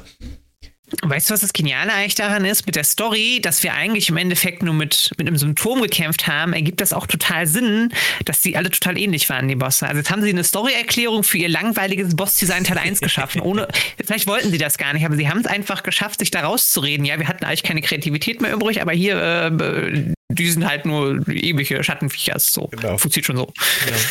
Die waren quasi nur so die psychische Manifestation von dem echten Bösen. Und Alles, jetzt alles nur. Wir, wir wurden, das ganze Spiel hat uns reingelegt. Wir haben gegen nichts gekämpft eigentlich. Ja, ja. Macht auch den Vorgänger so ein bisschen obsolet, ne? Wir haben wirklich gar nichts erreicht eigentlich. Ja. Ja, jetzt wo du sagst, bin ich ein bisschen wütend. Jetzt verstehe ich die Leute, die äh, ohne Rüstung mit einem Stock zu Ganon gelaufen sind. Zur Calamity. Jetzt, da würde ich auch keinen Bock mehr Mühe zu geben. Und Zelda wurde ungefähr für, ich, ich weiß nicht, wie viel Zeit genau dazwischen liegt, aber maximal für ein paar Jahre gerettet und dann geht alles wieder von vorn los. Ja, nur damit sie dann Zeitreisende wird. Genau. Das stimmt. Uh, ist dir übrigens aufgefallen, dass das, ne, das, da, da geht's in die, in die Richtung Fantheorie und so, aber man kann ja auch das alte Haus von Link besuchen, das man kriegen kann in Breath of the Wild. Und Ja. äh, das, das sind so ein paar Bilder an der Wand und das ist schön eingerichtet. Und da findet man interessanterweise Zeldas Tagebuch. Und da habe ich so drüber nachgedacht, ob Zelda Ja, und Link äh, da gemeinsam ich- gelebt haben für ein Ich paar glaube Jahre. auch, dass es mittlerweile wirklich eine Canonship ist, zumindest in dem Universum, zumindest in der Z- Epoche. Kann ich mir das auch gut vorstellen. Muss aber frustrierend sein. Da hast du schon mal eine Freundin, obwohl du nicht reden kannst und flirten deswegen ziemlich schwierig ist, außer du hältst einen Apfel in die Luft. Und dann ist sie dauernd weg. Entweder ist sie eingesperrt für 100 Jahre oder macht Zeitreisen oder es ist schon, also links, links, links hat sich einfach, es tut mir leid. Dating macht keinen Spaß, auch in Hyrule. Ja, aber Link ist einfach so charismatisch, der muss nicht reden, glaube ich. Aber Mhm. ist, ist, ich finde es ja auch witzig, weil er ist natürlich immer noch ein stummer Held, also er wurde nicht vertont und so, aber man hat ja tatsächlich ab und zu so, so Dialogoptionen. Also immer nur eine von Ja. zwei eigentlich. Aber die sind teilweise echt lustig. Also Link hat schon Humor und ist schon eigentlich ein witziger Charakter. Ähm, er, hat, er ist halt so, ich glaube dadurch, dass er so eine blanke Projektionsfläche für uns ist, ne, so möglichst persönlichkeitsbefreit, sind dann eben diese, diese Scherzantworten wirken irgendwie besonders, weil weil das ist irgendwie so ein trockener Humor. Also ich stelle mir den so, so trocken witzig einfach vor, diesen Ja, Link. und ich stelle mir den mal vor, Link antwortet gar nicht und das ist einfach nur, was die Gegenseite denkt, was Link jetzt wahrscheinlich sagen würden würde. Vielleicht. Dass er einfach, dass er einfach immer überrollt wird in jedem Gespräch, weil der Mund nie aufkriegt. Vielleicht, das ist schon möglich, ja. Wie fandest du denn das, dass die Oberwelt, also ich habe vorher schon kurz die Unterwelt angeschnitten, nur kurz zur Erklärung, äh, das so ein bisschen das Neue an der Welt ist jetzt, dass wir dieselbe Welt aus Breath of the Wild nur eben einige Jahre später wieder bereisen dürfen. Zusätzlich gibt es aber jetzt sehr viele schwebende Inseln über der Map, also so im, im Raum von 500 Metern bis 2 Kilometern, überall riesige Inselgruppen. Gruppen. und es gibt eine komplett neue unterirdische Map quasi, die man durch mehrere Löcher in der Oberwelt betreten kann. Da unten ist es super dunkel und super gruselig. Ich habe da im Vorfeld und am Anfang, das ist eigentlich recht schnell verstummt, habe ich das Gefühl, aber da habe ich so ein paar Stimmen gehört, die sich darüber beschwert haben, dass die, die Oberwelt recycelt wurde und schon in weiten Bereichen eins zu eins die Welt aus Breath of the Wild ist. Wie, wie, Ja. findest, wie empfindest du denn das? Ich habe ich hab ja auch durchaus gesagt, dass man vieles wiedererkennen kann, wenn man BOTW vor kurzem gespielt hat. Aber es ist für mich auch, das ist für mich gar kein Negativpunkt, weil ich spiele Breath of the Wild und auch Tears of Kingdom nicht, weil ähm, ich da super viele neue Dinge optisch sehe, sondern weil einfach diese Welt immer noch organisch für sich funktioniert und ich in dieser Welt irgendwie versuche zu bestehen. Das zieht halt auch, wenn die Map nochmal rein theoretisch eine ähnliche, schrägstrich gleiche ist. Und der Eindruck, der geht ja auch mit dem Gleich, geht ja und dem Recycle geht auch ziemlich schnell zurück, sobald man mal die ersten Tempel hochfahren lässt, sobald man mal guckt, dass die Schreine schon anders placed sind, dass auch Gegner anders placed sind. Auch also viele Landmarks haben ihre Position behalten, aber vieles anderes ist anders positioniert, hat andere, hat andere Inhalte, hat andere Gegner und deswegen finde ich den Recycling-Vorwurf in Anführungszeichen schwach. Vor allem, wenn man bedenkt, wie viel Arbeit halt in andere Dinge geflossen ist. Also pack da mal eine ganze Unterwelt noch rein. Pack mal neue Gegnertypen rein. Balance das Ganze. Pack ein absurdes Fusions- und Bausystem rein mit Physik, bei der du die Zeit zurückdrehen kannst und sich das Spiel das merken muss. Und das Ganze funktioniert. Also du kannst zum Beispiel kannst ja auch wunderbar, es fallen ja öfter auch mal Inseln aus dem, aus dem Himmel runter, also kleine Stücke davon. Und es gibt keine einfachere Art, in die Oberwelt zu kommen, also in die, in die Skyworld zu kommen, als einfach so einen Block draufzusteigen, die Zeit zurückzudrehen. Auf einmal bist du ganz, ganz oben. Es gibt keinen besseren Aussichtspunkt. Und das hat das Spiel sich ja gemerkt. Das ist ja schon mal gesagt. Das ist, eigentlich, für das, was die Switch kann, ist das unglaublich. Ich, also die Coder müssen da geschwitzt haben an der Arbeit bei diesem Spiel. Ähm, jetzt habe ich jetzt meinen Farm aber genau. Also ich finde, ich finde das Recycling verschmerzbar, weil es halt kein 1 zu 1 Recycling ist, weil genug Neues drin ist und vor allem die Mechaniken und die neuen Gebiete und die neuen Bosse und die neuen Tempel, das komplett einfach zerstampfen, das Argument. Kann Leute stören, aber ich weiß nicht, dann habt ihr die letzten zehn Jahre keine Spiele mehr gespielt, wenn ihr euch über Recycling beschwert. Mm, Ja, das sehe ich wirklich genauso. Also die, die, es gibt so ein paar Bereiche in der Oberwelt, wo ich mir denke oder dachte, als ich die besucht habe, so, ach, wäre schön gewesen, wenn sie hier was verändert hätten, wenn hier irgendwas passiert wäre in den Jahren seit äh, Breath of the Wild, weil die sind wirklich einfach sehr gleich und es gibt nicht wirklich was Neues, Großartiges zu entdecken.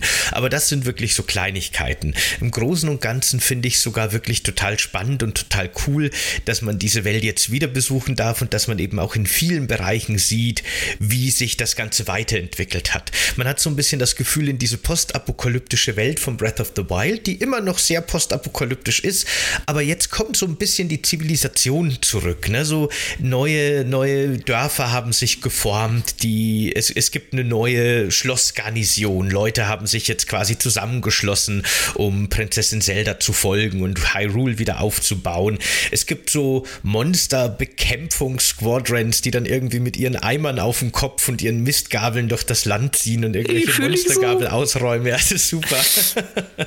und es, ist, es, es hat sich was entwickelt. Und ich finde das eben gerade total schön und total spannend, die Orte, die man schon kennt, wieder zu besuchen und teilweise auch die Figuren, die man damals kennengelernt hat, wieder zu treffen und zu sehen, wie sich das Ganze entwickelt hat. Und wie du schon gesagt hast, haben sie ja dann, falls einem das trotzdem zu viel recycelt ist und zu viel gleich ist, haben sie halt eine komplette Unterwelt in der exakt gleichen Größe wie die Overworld noch dazu gebaut. Es ist ja nicht so, dass sie einfach nur Breath of the Wild recycelt haben, sondern sie haben Breath of the Wild genommen und dann das Doppelte nochmal dazu gebaut. Zusätzlich als extra Content. Da, ja, nee, verstehe ich auch die Beschwerden nicht. Und alles so gebaut, dass es preisbar ist mit den neuen Möglichkeiten mhm. und auch den, also das ist schon, das Worldbuilding ist schon auf einer technischen Ebene wirklich herausragend. Kann man gar nicht genug loben. Für mich bleibt auch Tears of Kingdom jetzt direkt wieder eine der besten Open Worlds, was den Aufbau angeht. Es funktioniert dann, es greift alles ineinander, es funktioniert einfach. Ja, total. Und man merkt, finde ich, auch ganz stark, weil ich glaube, das wäre vielleicht wirklich ein Problem gewesen. Denn äh, in Breath of the Wild hat einem diese offene Welt ja vor so gewisse Hindernisse gestellt. Da war ganz oft irgendwie das Problem, okay, wie komme ich jetzt über diesen Berg? Gehe ich mhm. hinten rum, suche ich mir da die Route, versuche ich zu klettern oder mache ich ein Feuer und versuche ein bisschen hochzuschweben. Ne, man musste immer so seine Ausdauer und seine Nahrungsmittel, die man noch hatte, so diese Ressourcen planen und so die Welt durchreisen. Äh, wenn die jetzt einfach das gleiche wieder gemacht hätten in Breath of the äh, in Tears of a Kingdom, dann wäre es vielleicht wirklich so ein bisschen Recycling gewesen, ein bisschen monoton gewesen. Aber das Durchqueren der Welt ist ja jetzt durch die neuen Möglichkeiten, dass man sich eben Fahrzeuge und Maschinen baut, dass man sich bei den Türmen halt einfach einfach mal einen Kilometer hoch in die Luft schießen lassen kann, die früher nur so Aussichtsplattformen waren. Dadurch ist das der Durchqueren der Welt jetzt sehr viel unproblematischer geworden. Und man kommt in der Regel schneller oder nicht unbedingt vielleicht schneller, aber durch sehr viel verschiedene das. optionale Möglichkeiten an sein Ziel. Und das äh, gibt dem anderen nochmal einen ganz neuen Charakter einfach. Ja, und wieder ist aber die Stärke im Spiel quasi Mobilität. Also ich kenne kein, kein Spiel bis heute im Vergleich zu Breath of the Wild jetzt Tears of Kingdom, wo das Traversen der Welt wirklich eine Kernmechanik ist, die einfach Spaß macht.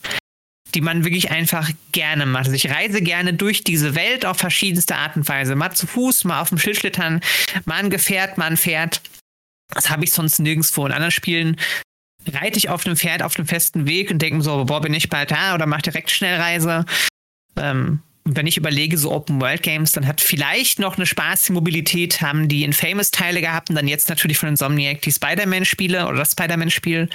Das zweite wird ja anknüpfen dran. Aber sonst ist Mobilität und Weltbereisen in den wenigsten Spielen wirklich spaßig. Und das ist eigentlich ein großer Fehler, finde ich. Mm, das finde ich auch. Breath of the Wild hat halt wirklich, das war halt damals wirklich so revolutionär, weil das die Open World nicht nur als Kulisse und als Vergnügungspark genutzt hat und als quasi die Fläche, die die beiden interessanten Orte miteinander verbindet, sondern da war wirklich die Welt der Hauptantagonist eigentlich. Man hat gegen die Welt gekämpft, ständig. Das Überwinden dieser Welt war das Spiel und das hat Spaß gemacht und das war schon sehr besonders. Das macht der Nachfolger eben auch wirklich sehr gut. Das stimmt auf jeden Fall. Ähm, ich wollte noch irgendwas sagen, aber das habe ich jetzt vergessen.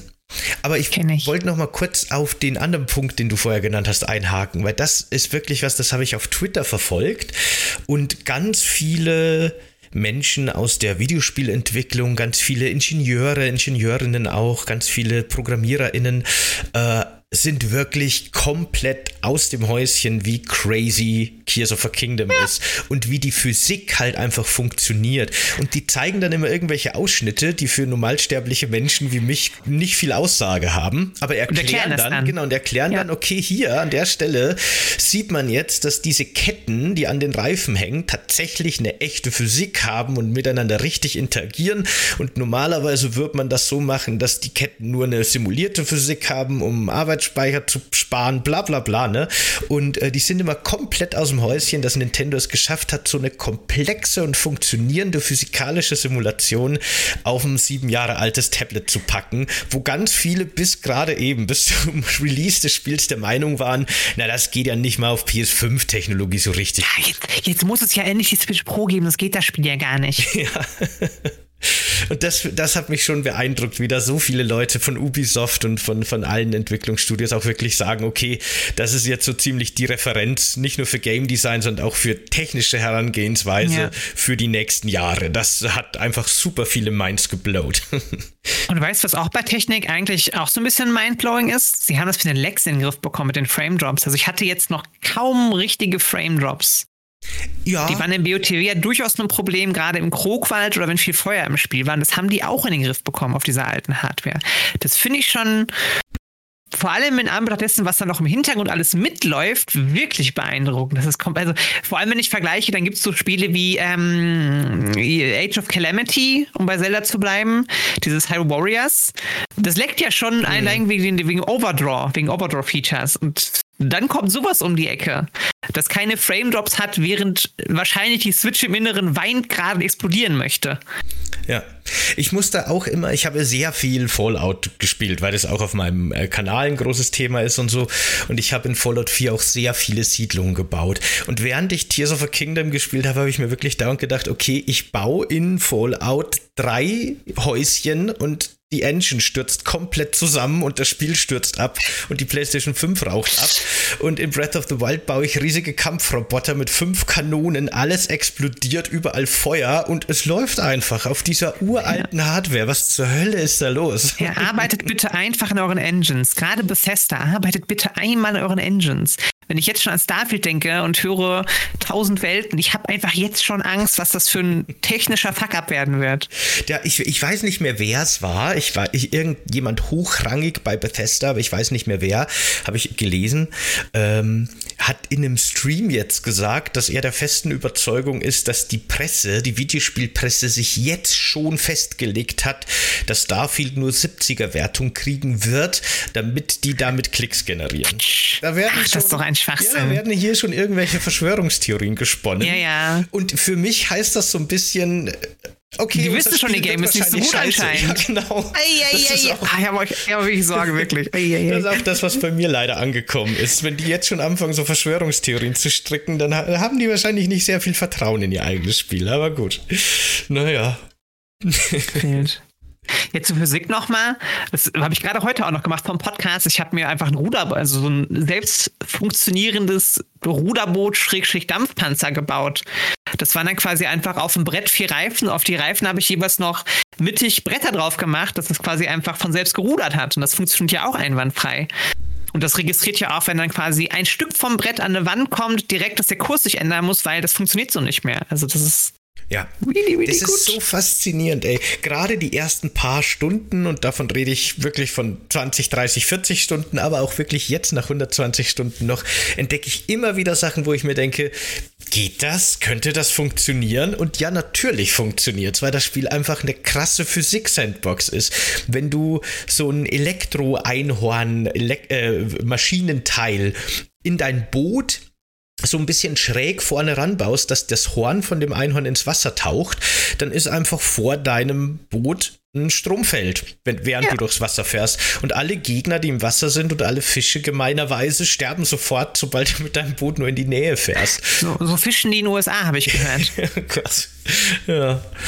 Glaube ich, sofort. Ja, ich muss jetzt zugeben, nachdem ich anfangs meinte, ich bin so negativ zum Fusionieren, bin ich immer noch, weil ich es persönlich einfach nicht so spaßig empfinde und ich ja lieber einfach Action-Gameplay habe. Aber ich bleibe dabei, jetzt auch durch das Gespräch nochmal. Ich finde, das ist objektiv gesehen, wenn ich mich ausklammer aus der Nummer, einfach eine, eine Hausnummer und das hm. sorgt zu Recht für hohe Wertungen. Ja. Vielleicht nicht so hohe, wie es bekommen hat, können wir später anreißen, aber Ruhe. Ich meine, das ist natürlich immer eine, eine, subjektive Sache, ist eh klar. Ich habe auch mit meiner Schwester drüber geredet, die spielt das auch gerade sehr begeistert und die mag das Bauen auch nicht und die schafft auch viele Tempel nicht, in denen man bauen muss, mhm. weil ihr das einfach nicht liegt und weil sie da keinen Bock drauf hat. Ähm, und ja, gut, das äh, kann ich auch nachvollziehen und das ist dann auch ja. doof. Ich war schon immer jemand, der in Videospiele gern gebaut hat und gern viel rumgebastelt hat und ins kleinste Detail dekoriert hat. Und da kommt mir halt wirklich dieses Bausystem von Breath of the Wild echt sehr gelegen, weil das eben im Vergleich zu bisherigen Bausystemen eben so unkompliziert ist, wie ich am Anfang schon gesagt habe. Da stöpsel ich fünf Sachen zusammen und habe ein saucooles Fahrzeug mit automatischen Lasergeschützen. Es ist einfach super cool. Da baut man halt in anderen Spielen fünf Stunden und dann macht es nicht so viel Spaß es zu benutzen. Und dann geht sofort kaputt. Ja, genau. Aber uh, da habe ich, da hab ich ja. was zu. Warte. Ja, sag. Hast du auch auf sehr schmerzhafte Art und Weise festgestellt, dass Gleiter irgendwann decayen? Ja, das finde ich total gemein. Das ist richtig kacke. Ganz am Anfang schon gibt es ja diese eine Gleiterrampe und ich war so, boah, ich fliege jetzt einfach genau zu dem Punkt und scheiß auf diese Tür im Tempel. Und dann verreckt mir dieser Gleiter einfach auf allem wie so, nee, Nee, das finde ich jetzt unfair. Ich habe extra so einen guten Startpunkt gewählt so gut gelenkt. Jetzt werde ich hier verarscht. Das ist wirklich gemein. Äh, die meist, also neben Lebensenergie und Ausdauer gibt es jetzt als neue Anzeige die Batterieanzeige oder Ressource quasi. Die kann man sich auffüllen, indem man in der Unterwelt eben diese seltenen Erze sammelt und die dann eintauscht. Dann kann man die erhöhen, die maximale Batterie. Aber alle Maschinen, die man Aber die baut, Gleiter gehen ja nicht über, über Genau, Batterie. genau, die genau. baut, das, ist, das ist ja genau. Äh, ja. Weil alle, alle Maschinen, die man baut, verbrauchen diese Energie und irgendwann gehen sie halt dann aus. Dann drehen sich die Propeller nicht mehr und man stürzt ab und das ist alles schön und gut. Aber diese Gleiter und die Zeppeline, also diese, diese Ballonsäcke quasi, Mhm. das sind zwei Teile, die sich nach längerem Gebrauch von alleine auflösen. Und das finde ich irgendwie echt gemein. Und ich weiß auch gar ich nicht, glaube, ob das das, ich glaube es ist notwendig war. gut, dass es so ist. Ja? Nee, ich glaube, es ist notwendig. Das könntest du zu oft exploiten. Also, ich hätte halt quasi zum Ziel fliegen können, schon obwohl ich das natürlich, ich soll natürlich die Schreine machen, ich soll ja vier Herzen haben, eine Tür aufmachen zu können. Und ich hätte ja dann vorbeifliegen können dann. Das ist, glaube ich, schon. Wahrscheinlich ist es sinnvolles Gaten in solchen Fällen. Ich glaube, mir wäre es lieber gewesen, wenn diese Gleit, also wie so Papierflieger fliegen die so ein bisschen, ne? Diese komischen Adlerstatuen. Also nicht ganz die Flugzeuge benutzen kannst quasi. ja. Äh, ich Ja, glaube, ja, ich hätte es schöner gefund, gefunden, wenn die einfach Energie verbrauchen und wenn die Energie leer ist, abstürzen, anstatt dass die so ein eigenes, schlecht lesbares auch Haltbarkeitssystem haben. Aber mein Gott, das ist jetzt Nitpicking hier. Auf jeden Fall. Ja, eben. Das ist schon in Ordnung. Äh, Bei den, bei den Zeppelin, da bin ich, ich bin mir noch so schlau vorgekommen, weißt du? Weil man muss die ja mit Feuer antreiben, damit die fliegen können. Und Ja. normalerweise baut man dann immer so einen Flammenwerfer rein und solange. Nee, das ist doch voll doof. Wer macht denn das? Ja, ich hab das immer Niemals. Das ist gemacht. Ressourcenverschwendung. Ne, aber äh, ich habe das auf jeden Fall immer gemacht, dass ich Flammenwerfer reinbaue. Und solange ich Batterien habe, steigt mein Ballon dann nach oben mit großem Ja, dann ist Tempo. sie irgendwann leer, die Irgendwann Batterie. ist sie leer und dann muss ich abspringen. Und dann bin ich mir so klug vorgekommen, dass ich zwar einen Flammenwerfer immer noch reinbaue, aber drüber noch eine Fackel. Und dann hat der Flammenwerfer die Fackel angezündet. Und wenn meine Batterie leer war, ist der Ballon mit der Fackel weitergeflogen, wenn auch langsamer. Und ich dachte mir schon, mein Gott, ich bin so clever, so cool. Und dann, Und dann fängt der ding, Ballon ding, ding, plötzlich ding, ding, genau ding, ding, zu ding, ding. da Ja. fühlte ich mich ein bisschen betrogen. Ja. Aber ja, Man muss dir auch mal Grenzen aufzeigen, selbst geht's noch nicht weiter. Irgendwo, irgendwo Schluss. das stimmt. Kannst nicht Icarus spielen. In der stürzt sich Switch wirklich ab wegen sowas. Ja, ja. Ach ja. Vielleicht, vielleicht echt ein Memory-Ding tatsächlich. Vielleicht wirklich einfach, weil wenn du das so lange benutzt, kommt er irgendwann mit der mit der Zeitumkehrberechnung durcheinander oder so. Keine Ahnung. Irgendwie, wer weiß. Aber diese- zu viel auf einmal, also zu viel, zu viel Traverse quasi, als dass er noch damit klarkommen würde. Aber der merkt sich ja eh immer nur so 30, 20, 30 Sekunden vom letzten Weg. Ich glaube, das dürfte nicht so das Problem sein. Hm. Ja, aber stimmt. keine Ahnung. Wer weiß. Naja, aber trotzdem ist das schon alles sehr cool und sehr lustig. Also, fandest du dann zum Beispiel auf der Tutorial-Insel diese kleinen Rätsel, wo man diese Minenloren irgendwie mit so Haken über so Abgründe balancieren muss? War das für dich auch nervig eher? Also, schwierig. Ich glaube, die Menge macht's am Ende des Tages. Ne? Also, ich, ich merke jetzt zum Beispiel, wenn ich spiele und ich habe nur irgendwie alle jede Stunde mal so ein Rätsel, wo ich mich dran hocke, dann ist das ganz gut. Aber wenn ich halt quasi, gerade am Anfang, du kriegst ja viele auf einmal vor den Latz geknallt, damit du die Mechaniken lernst. Und dann war ich so, boah, kann ich jetzt bitte einfach Gegner verdreschen? Kann ich, kann ich vorwärts kommen? Weil schwer fand ich es nicht, natürlich. Aber, hm, nee. Da gibt es ja sogar Möglichkeiten. Reißt mich ein bisschen raus einfach. Am Anfang weiß man das halt noch nicht, aber äh, normalerweise hättest du ja eben zum Beispiel diese Rätsel mit den Minenloren auf den Gleisen gar nicht lösen müssen, weil man kann ja, wie du bestimmt auch weißt, eine Minenlore auch einfach auf das Schild kleben und dann quasi das Schild wie ein Skateboard, Skateboard. benutzen und dann über diese Minenlorschienen einfach grinden. Aber kriegst du nicht die Synthesefähigkeit erst im zweiten Schreiben, wo du mit den Loren hinfahren musst? Kann schon sein, ich bin mir nicht mehr ganz Weil ich sicher. glaube, weil ich glaube, die erst, den ersten Krog, den du triffst, der auch neben der Lore liegt, mit der du quasi dann ja zur nächsten Insel fahren willst, ich meine, da hat man erst nur die Fähigkeit greifen. Kann, kann Hm. schon sein, ja, dass man das ein, zweimal zumindest machen muss. Ich kann mich erinnern, dass ich einmal einfach ganz langsam über dieses Gleis gegangen bin, weil ich es auch nicht Ja, hingekriegt fun habe. fun funktioniert auch. Ja, eben. So ist nicht. Warum nicht? Alle, alle, alle Wege führen zum Dämonenkönig. Ja, genau, aber was ich vorher schon vor ungefähr einer Stunde sagen wollte, deswegen habe ich dich gefragt, ob du schon im Untergrund warst. Weil das ist, finde ich, auch noch eine ganz interessante Mechanik, wenn man keinen Bock auf Bauen hat. Weil im Untergrund gibt es so Jägerfestungen, die man dann stürmen kann. Und da haben diese Jäger auch äh, selber gebaute Fahrzeuge. Und du musst dann quasi wirklich gegen die Fahrzeuge von denen kämpfen, was teilweise echt ganz cool gemacht ist. Da sind auch wirklich teilweise optionale Bosskämpfe, komplett optionale Bosskämpfe, die echt cool gemacht sind. Also da hat das Spiel echt nicht gespart, was das angeht. Und da jedes Mal, wenn du so eine Jägerfestung eroberst, kriegst du nämlich eine Blaupause von einem fertigen ah, Fahrzeug. Da gibt es dann eben verschiedene Boote und Motorräder und alles Mögliche, was man so braucht. Auch so kleine Fertighäuser, die man sich dann irgendwo in eine Wand stecken kann und dann ist da eine Kochplatte drin und so. Also wirklich alles Mögliche kann man da einfach looten und dann mit dem Metall, mit dem Erz, das man da unten findet, findet, jederzeit bauen. Da wird so ein bisschen dieses Bausystem ausgehebelt oder automatisiert, vereinfacht, besser gesagt. Das könnte vielleicht dann nochmal was für dich sein, was auch Ja, aber da, da, bist du ja auch dann an einem Punkt tatsächlich, wo es auch Sinn macht, das zu tun. Da bist du auch ein bisschen gesättigt davon einfach. Du, du näherst dich jetzt eh wahrscheinlich dem, dem Ende des Spiels zu langsam, weil in den Untergrund gehst du ja nicht direkt am Anfang. Also ich, ich habe das schon gemacht, war nicht so smart. Ich auch. Also mal reingucken. Also, ich, da, da ist ein Loch mit, mit, mit, mit, mit Calamity Juice drin. Natürlich springe ich da rein. Was erwartet das Spiel von mir? Natürlich springe ich in meinen Tod. Ja. Muss doch wissen, was da abgeht. Ähm, und dann spielst du ja eigentlich schon auf Zielgerade hin, eigentlich, finde ehrlich, bis zu einem Zeitpunkt. Also ich mache jetzt quasi meinen, meinen dritten Tempel dann bei den Zoras. Ähm, dann werde ich wahrscheinlich den vierten direkt auch noch einfach schnell ballern, damit er weg ist. Und dann werde ich Untergrund machen, dann mache ich Ende des Spiels. So. Ja, weißt du, aber das ist so die Frage, weil wann ist denn Ende des Spiels und wann ist denn ja. Endgame? Weil theoretisch, wie schon in Breath of the Wild, kannst du sofort nackt mit deinem Stock zu Ganon gehen und den verhauen. Und viele haben das bestimmt auch schon kann, gemacht. Kann, kann, ich halt nicht tatsächlich. Kann, also ich bin schon ganz gut im Videospielen, aber nee, kann, nee, kann ich nicht. Ich glaube ich auch nicht, aber theoretisch könnte man es. Und natürlich gibt es dann so ein bisschen die Hauptstory, die, die, die einem durch die verschiedenen Tempel führt und einem mächtige mächtige Fähigkeiten und Begleiter und alles Mögliche gibt. Und äh, theoretisch könnte man sagen, gut, dann ist das halt so ein bisschen die Story, die einem dann zum Ende führt. Aber es gibt halt theoretisch so viele Möglichkeiten, wie man ja. sich eben auf diesen Kampf vorbereitet. Und das ist ja das Coole, ne? Das hat Breath of the Wild schon gut gemacht. Das macht, finde ich, der Nachfolger genauso gut. Alles, was man macht, ist quasi so eine Vorbereitung für den großen Endkampf. Auch alle optionalen Quests und die ganzen Schreine und alles, was man sich irgendwie so an Progression holt, fühlt sich wirklich so an wie ein Rüsten für das große Finale.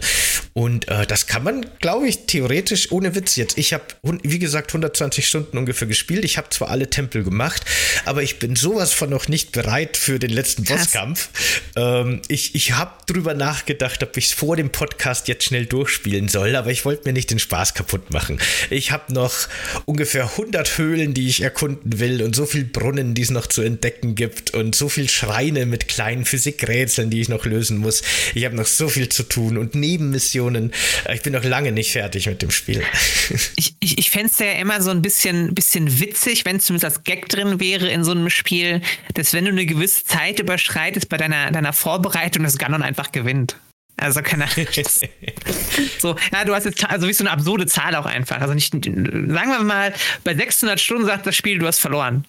Yes, und wenn du dann, dann kommt, dann kommt eine Cutscene, du hast verloren, und dann kommt aber, hey, wir wissen, es ist gemein, spiel weiter und mach dann nochmal, mach weiter. Also, in, genau, so ein bisschen äh, Mindfuckery. Fallout gibt es das tatsächlich, überhaupt in so älteren Spielen, ne? Da waren die oft noch gemeiner. Aber in. Ja, oder Eternal Darkness das glaube ich auch, wenn du zu lange rumwurschtelst. In Eternal Darkness auch. Ich weiß es nicht mehr. Ich, ich glaube, ich glaube, wenn du zu lange in einem gewissen Insane-Status stirbst du ja auch quasi einfach ah, und verlierst. Okay, kann schon sein. Oder zumindest hat man eine Vision davon. Ob es dann wirklich passiert, ist ja. die andere Frage. Frage.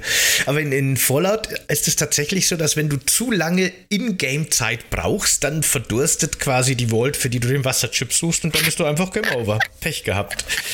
Naja, du bist nicht Game Over, die sind halt Game Over. ja, das stimmt.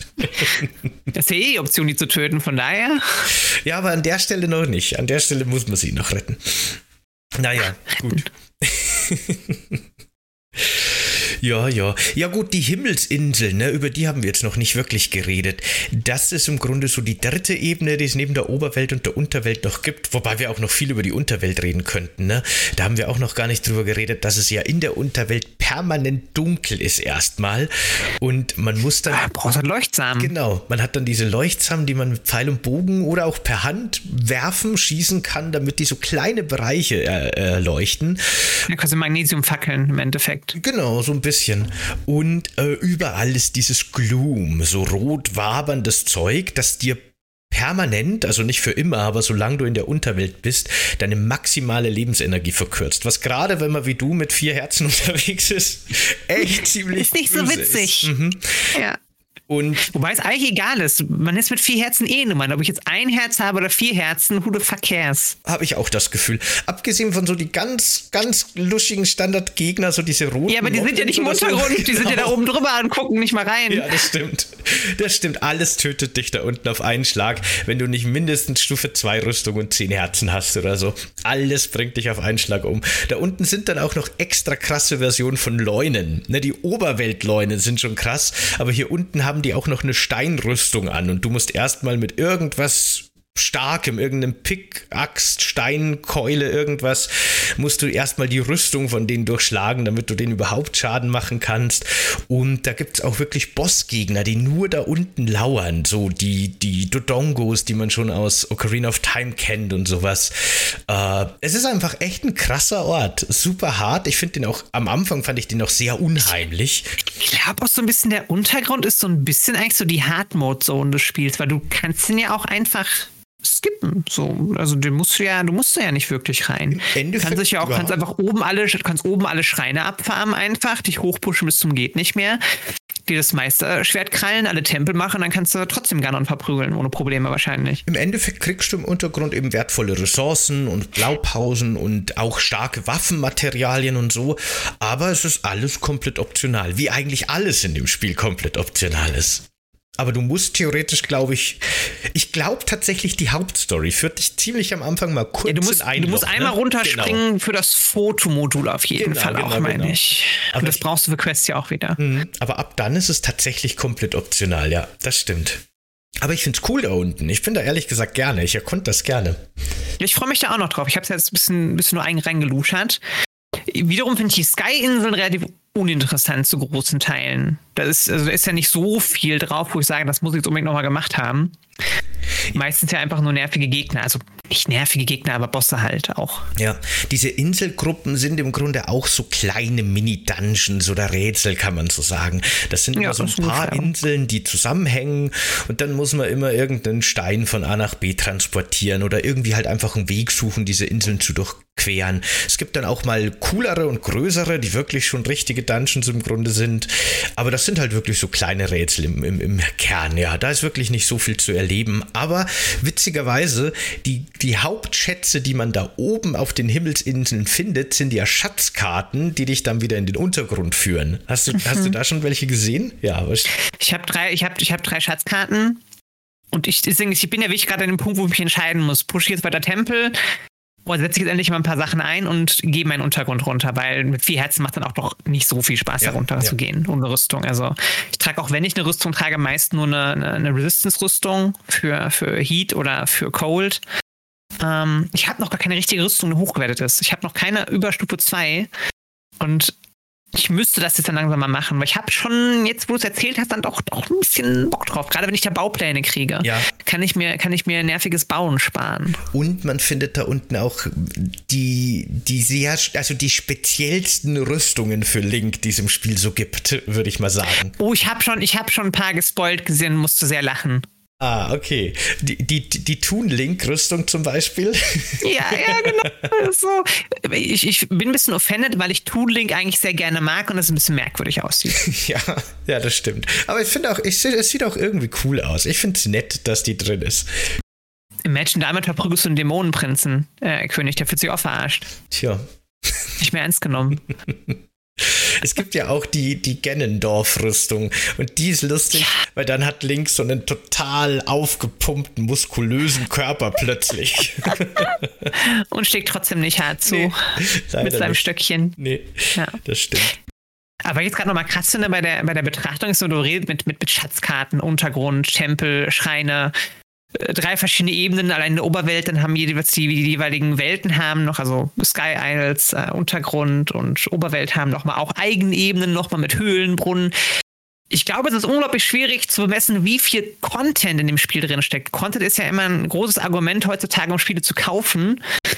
Und ich bezweifle, es gibt fast Spiele mit, mit mehr Content rein Gameplay-Content und Entdeckungskontent als dieses Spiel. Es ist verrückt. Fällt, fällt, mir erstmal nichts ein, was das irgendwie trumpfen könnte. Ja, es ist total. Vielleicht Daggerfall, aber das ist halt tausend Jahre her. Ja, ja. Aber das finde ich auch. Es ist total irre, wie riesig dieses Spiel ist. Es ist wirklich Zelda Breath of the Wild mal zwei plus X, weil da noch so viel zusätzlich hinzugeworfen wurde. Also es ist wirklich irre.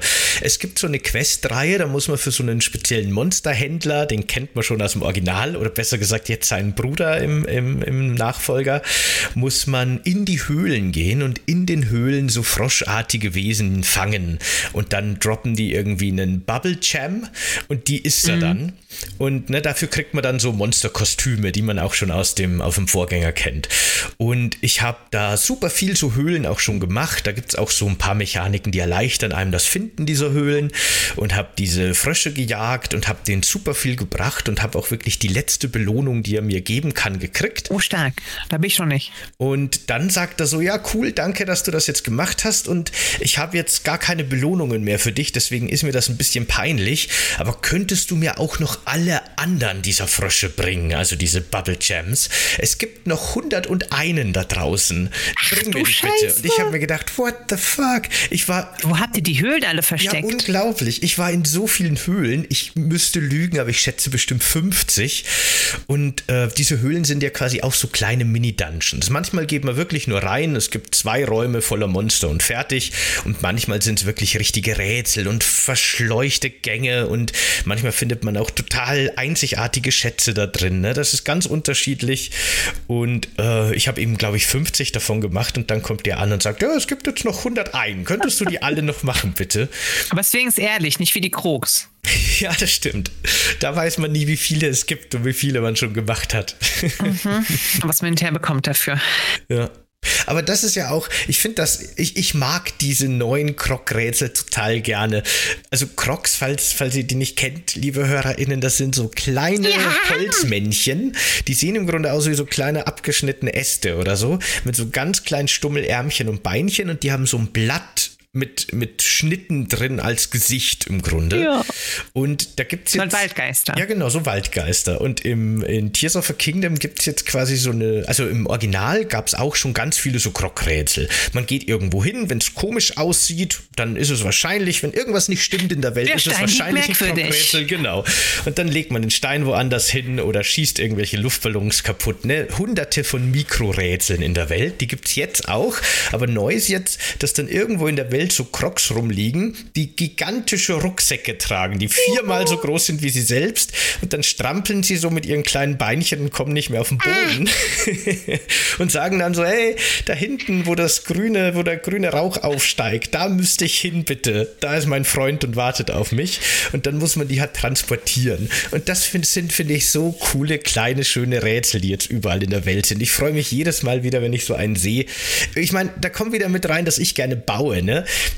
weil ich baue dann halt total übertrieben sophisticated riesige Kutschen, die ich an mein Pferd hänge. Ich schieb die einfach den Hang runter. Ja, genau.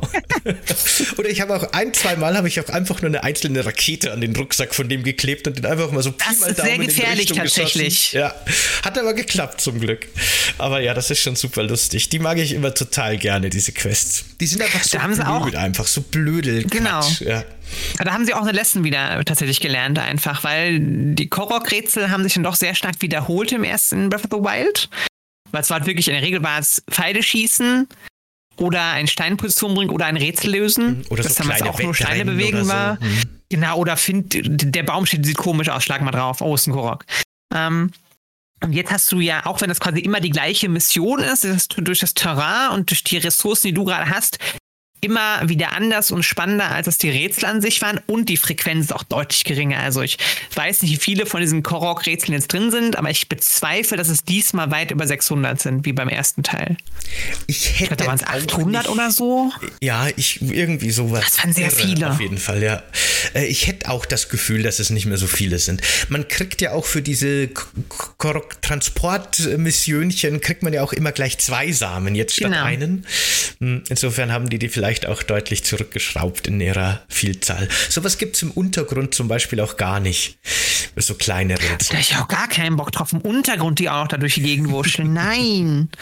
Ich muss Nee. sagen, der Untergrund, der ist zwar, der hat zwar coole Bereiche und äh, coole Bossmonster und coole Abenteuer kann man da unten erleben, aber da gibt es tatsächlich nicht so viel Variation. Da wiederholt sich sehr viel. Ja, was erwartest du auch im Sediment einer Welt? Da erwarte ich eigentlich nur Leichen und Dreck. Es ist auch gar kein, gar kein ernsthafter großer Kritikpunkt Ja. von mir, aber das ist mir aufgefallen. Da gibt es halt immer wieder diese kleinen Minen, wo eben Monster irgendwelche Gesteine abbauen, die kann man dann besiegen und ihre Gesteine klauen. Und dann gibt es diese diese Podeste, auf denen irgendwelche Bosse sind. Und dann gibt es diese Lager von den Jäger und im Großen und Ganzen war es das quasi. Ab mit wenigen Ausnahmen, da gibt es auch zwei, drei sehr, sehr coole Sachen, die ich schon entdeckt habe, mit denen man gar nicht mehr rechnen würde. Aber ja, da haben sie ein, bisschen, im Gegensatz zur Oberwelt, ist das ein bisschen monotoner gestaltet worden, das Ganze. Muss man schon sagen. Aber cool Ja, aber trotzdem. genau, ist, finde ich in Ordnung tatsächlich. Aber hast ja auch schon gesagt. Ja. Aber wir müssen ja auch mal kritisch sein. Wir können ja nicht einfach immer jedes, jedes Zelda-Spiel einfach beim Klee loben. Sonst ist, äh, sind es andere Podcast-Betreiber in wütend auf uns, die schon bereits eine 10 von 10 vergeben haben für das Spiel. Wie alle. ja du, hast, du, Hat hast, irgendwer nicht 10 von 10 gesagt? Ich weiß es nicht. du hast ja auch äh, bei unserem Breath of the Wild Podcast danach das Gefühl gehabt, dass wir zu negativ waren. Und total. ich glaube, das ist aber auch ein bisschen normal, weil wir beide da halt einfach ungefähr hunderte Stunden in das Spiel gesteckt haben und mir geht es zumindest so, dann fängt man an, so ein bisschen kleinteilig zu werden. Ne? Und die, diese eine Kleinigkeit, die eigentlich ganz egal ist, aber die man über 200 Stunden hinweg halt immer wieder negativ einem aufgefallen ist, die bleibt dann halt irgendwie im Gedächtnis oder so, ne? Genau. Ja. Habe ich noch nicht, weil ich nicht so weit bin im Spiel. Kommt wahrscheinlich noch, aber trotzdem, äh, zu meckern habe ich immer was. Es gibt keine 10 von 10 Spiele, es funktioniert nicht. Es gibt keine Meist Es gibt Meisterwerke, aber vielleicht bin ich dazu logisch mathematisch, es gibt nicht die perfekte Wertung. Das so funktionieren Wertungen nicht.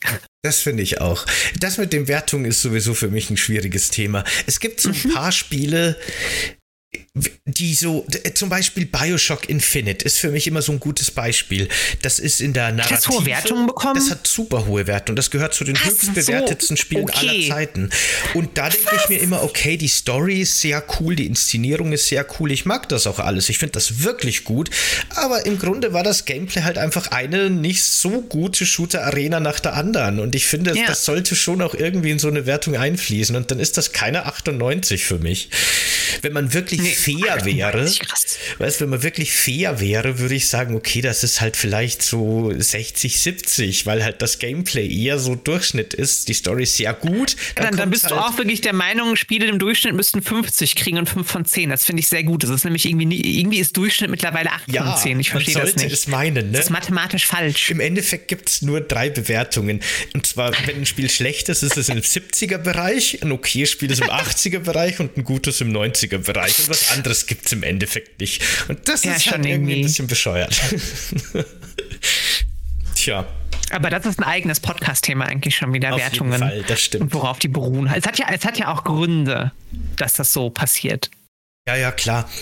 Ich meine, weißt das ist ja, da, da, da gibt es ja auch ganz viele, ich, ich, ja, Verschwörungstheorien ist zu viel gesagt, aber da wird ja oft vorgeworfen, dass quasi. Mit Wahrheiten wahrscheinlich ganz gut gesagt. Ja, es, es ist, ist so, weißt es wird oft gesagt, okay, die Publisher machen so viel Druck, weil die ja die Werbebetreibenden sind in den Magazinen und deswegen beeinflussen die die Wertung. Das passiert ja auch, aber das ist, glaube ich, nicht so dieser böse, mafiose Hintergrundverband, der da irgendwie die, die Wertungen manipuliert, wie es oft wirkt, sondern das ist halt einfach wirklich so, dass EA sagt, hey Leute, wenn ihr jetzt unserem Spiel hier 60% gibt, dann machen wir auf der nächsten Seite nicht eine doppelseitige Werbung, weil das macht überhaupt keinen Sinn für uns. Ne? Und dann entstehen halt Abhängigkeiten, die eigentlich nicht da sein sollten.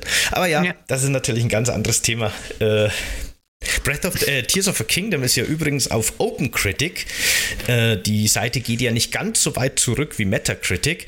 Das mhm. bestbewertetste Spiel das die jemals registriert haben in den letzten Krass. 20 Jahren oder sowas. Ja. Finde ich aber auch gar nicht so super weit hergeholt, oder? Wenn man, wenn man jetzt mal so subjektive außen vor lässt. Was nee, haben die denn so? Nee, nee, ich kann das schon verstehen. Ähm, es gibt halt. Crazy wirklich, Remake 92, come on. Sorry. es gibt halt, finde ich, wirklich nur selten alle paar Jahre so ein Spiel, das einfach nochmal so alles auf den Kopf stellt und das wirklich mit so Normen bricht und so wie wir Open Worlds kennen und wie wir Videospiele kennen, äh, das einfach das alles nochmal auf den Kopf stellt und sagt: Moment mal, eigentlich könnten Spiele auch ganz anders sein. Guck mal, so zum Beispiel. Und dann denkt man sich: Holy shit, warum waren Spiele nicht schon immer so? Das ist sau cool. Und so ein Spiel ist eben für mich auch Tears of a Kingdom, äh, of the Kingdom. Und da verstehe ich schon, dass das im, im Schnitt sehr hohe Bewertungen einfährt. Gerade wenn man sich viel mit Videospiele beschäftigt und wenn man so diese Standardformeln echt nicht mehr sehen kann, ja. dann haut das einfach nochmal ganz anders rein. Es ist ja auch wirklich eine Leistung, wenn du es schaffst, mit einem neuen Spiel aktuell noch Leute irgendwie, die vor allem auch da professionell mitarbeiten und besonders viel spielen, zu überraschen. Vielleicht war man jetzt von, von Tiers nicht überrascht, weil er in der Promo schon klar war, okay, das neue Feature ist fusionieren, das sieht auch echt ganz cool aus. Aber ich glaube, je mehr da als TesterInnen dran gespielt wird, ist mehr so, das kann nicht sein, dass das so gut funktioniert. Was, was ist denn das bitte? Wie haben die das hinbekommen? Also, da kann man gar nicht nicht geflasht sein. Ja. ja, das stimmt. Es gibt wirklich für mich auch nur wenige Spiele, ähm, eben Breath of the Wild und Tears of a Kingdom jetzt und für mich auch, ähm, na, jetzt fällt mir der Name nicht ein. A Death Stranding zum Beispiel, das auch mal was ganz anderes versucht hat mit seiner offenen Welt und wo eben auch die Bekämpfung, die Durchquerung der Welt im Fokus mhm. war. Das hat mich auch ziemlich beeindruckt auf der Ebene. Und ich fand auch Total, wenn da das Pacing besser wäre. Also mhm. subjektive Meinung. Ich finde, das Pacing ist zu langsam für das, was das Spiel dir anbieten kann. Ähm, ich glaube, viele kommen nämlich gar nicht bei Deswegen zu dem Part, wo es wirklich spannend wird. Ja, ich glaube, Kojima hat selber mal gesagt, dass die ersten 20 Stunden eine Qual sind und ab dann macht Spaß oder irgendwie sowas. Total, total gut, wenn du das zu deinem Spiel sagen musst. Danke. es ist halt so ein, ne, so ein Autorenwerk, das Ganze. Das hat halt, das ist halt so das Konzept. Naja. Ja, genau. Und äh, Elden Ring hat mich auch ziemlich beeindruckt, finde ich, weil da hat sich, hatte ich wirklich wieder mal so das Gefühl von Abenteuer, von Unbekanntem. Ne? Man weiß nie, was hinter der nächsten Höhlenwand Wand lauert. Äh, das machte ich auch sehr gerne. Da hat es mir echt wieder Spaß gemacht, diese offene Welt zu erkunden. Und das ist was, das passiert selten. Und das sind dann immer schon sehr, sehr besondere Spiele für mich.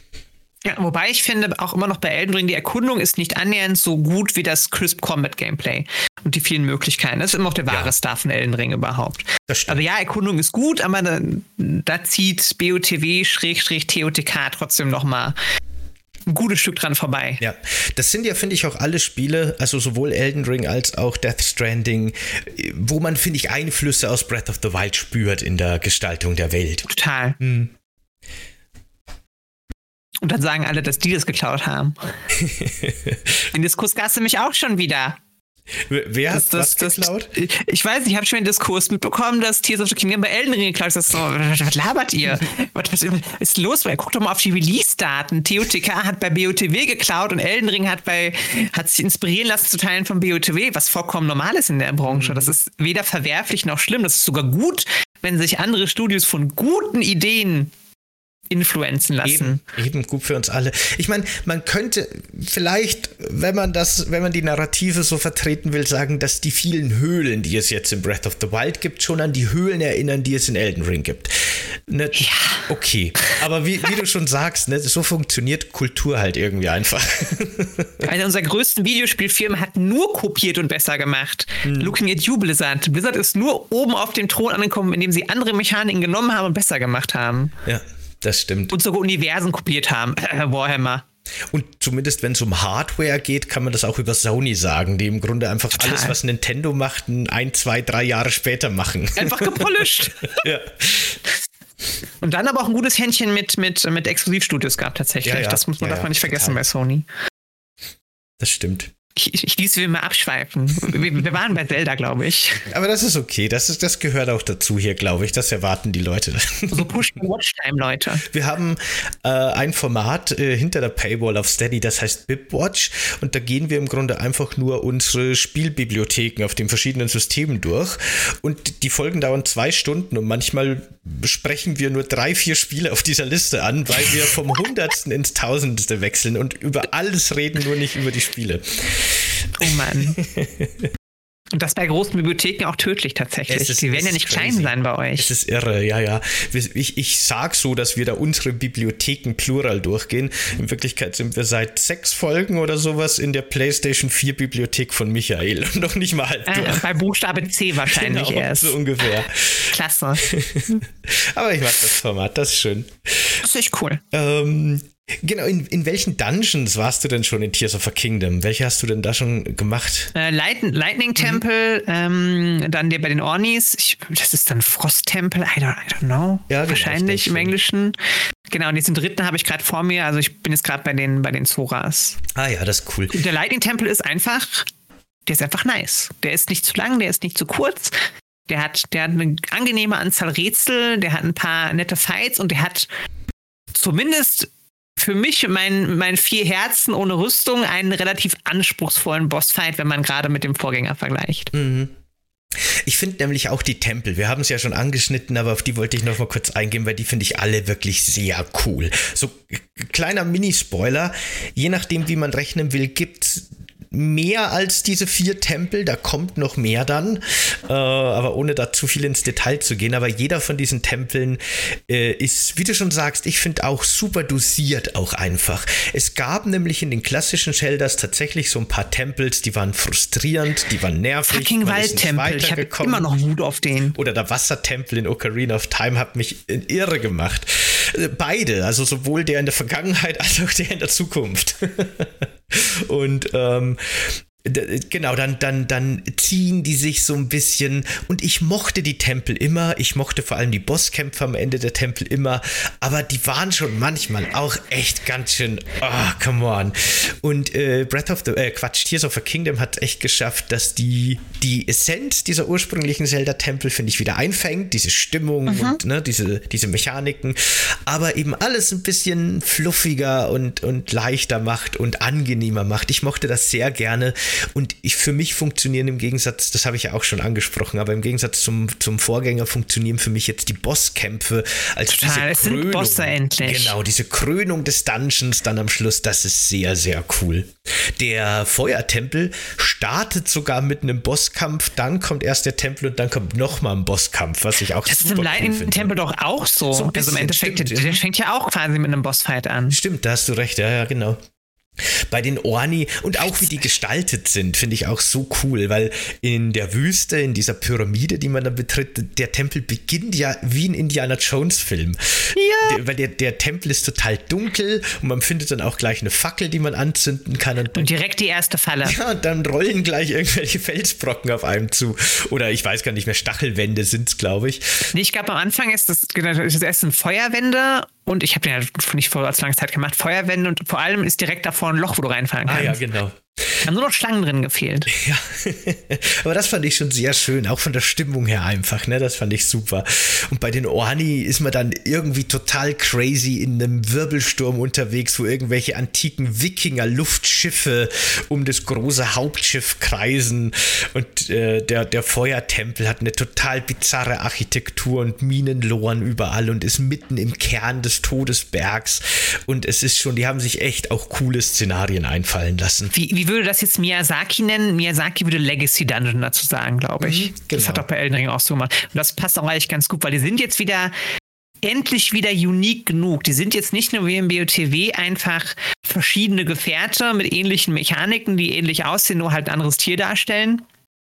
Das sind wieder einfach richtig geile Tempel. Das macht mir so ein bisschen Sorge übrigens, weil ich hatte immer so ein bisschen gedacht, okay, Breath of the Wild und dann der Nachfolger, das sind so ein bisschen Spin-offs in der Main-Reihe und vielleicht gehen sie irgendwann wieder zu der, der, der den, den linearen Adventures zurück. Und ich glaube aber langsam, dass gerade so ältere Zelda-Fans, zu denen ich auch leider zähle, uns wahrscheinlich davon verabschieden müssen, dass wir jemals wieder ein lineares Action-Adventure Zelda bekommen werden, weil ich weiß, warum den Rückschritt jetzt machen, ehrlich gesagt, weil es ist ein Rückschritt, wenn du es tust. Mhm. Das hat auch tatsächlich ähm, der neue Zelda-Lead-Designer, ich weiß nicht mehr, wie er heißt, hat das tatsächlich bestätigt, dass diese Offenheit und diese Freiheit zumindest, ne, kann man jetzt interpretieren, wie man will, aber dass das definitiv der Way Forward für die Zelda-Reihe ist. Ich glaube, das wäre schon früher passiert, wenn Wind Waker nicht so ein Flop gewesen wäre. Vielleicht. Wind Waker, Wind Waker hat das nämlich schon so ein bisschen versucht. Wind Waker war, finde ich, auch echt, ich finde den total unterschätzt. Ich liebe das. Ich, ja, total. ich auch. Ich fand das damals so schön und mag es immer noch. Auch dieses einfach mal übers Meer segeln und so. Mir hat, das, das hat mir total gut gefallen. Du, du, du,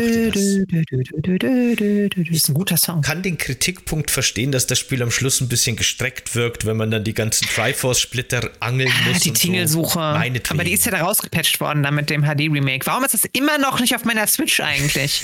ja, das stimmt. Was soll denn das? Aber ich finde auch wirklich, das ist auch so ein bisschen äh, Beschweren auf hohem Niveau. Okay, vielleicht ist es am Schluss ein bisschen gestreckt, aber das macht doch die 40 Stunden davor nicht schlechter.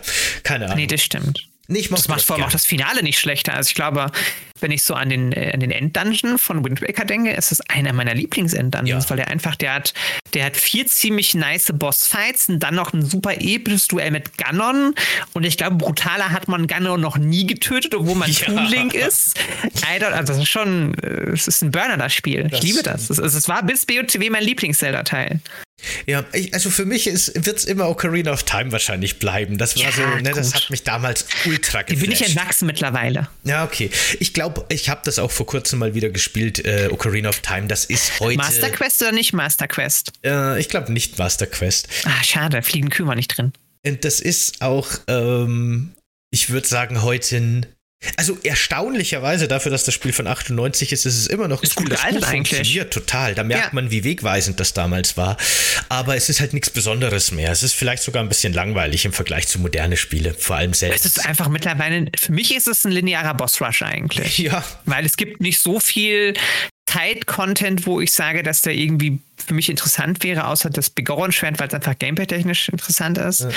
Da ist dann schon, also wenn ich mich schon entscheiden muss für die alten Wegbereiter bei Zelda, nehme ich immer mit Majora's Mask, weil das einfach mit der Welt und mit den Sidequests einfach mit OOT schon so ein bisschen den Boden auffischt nochmal.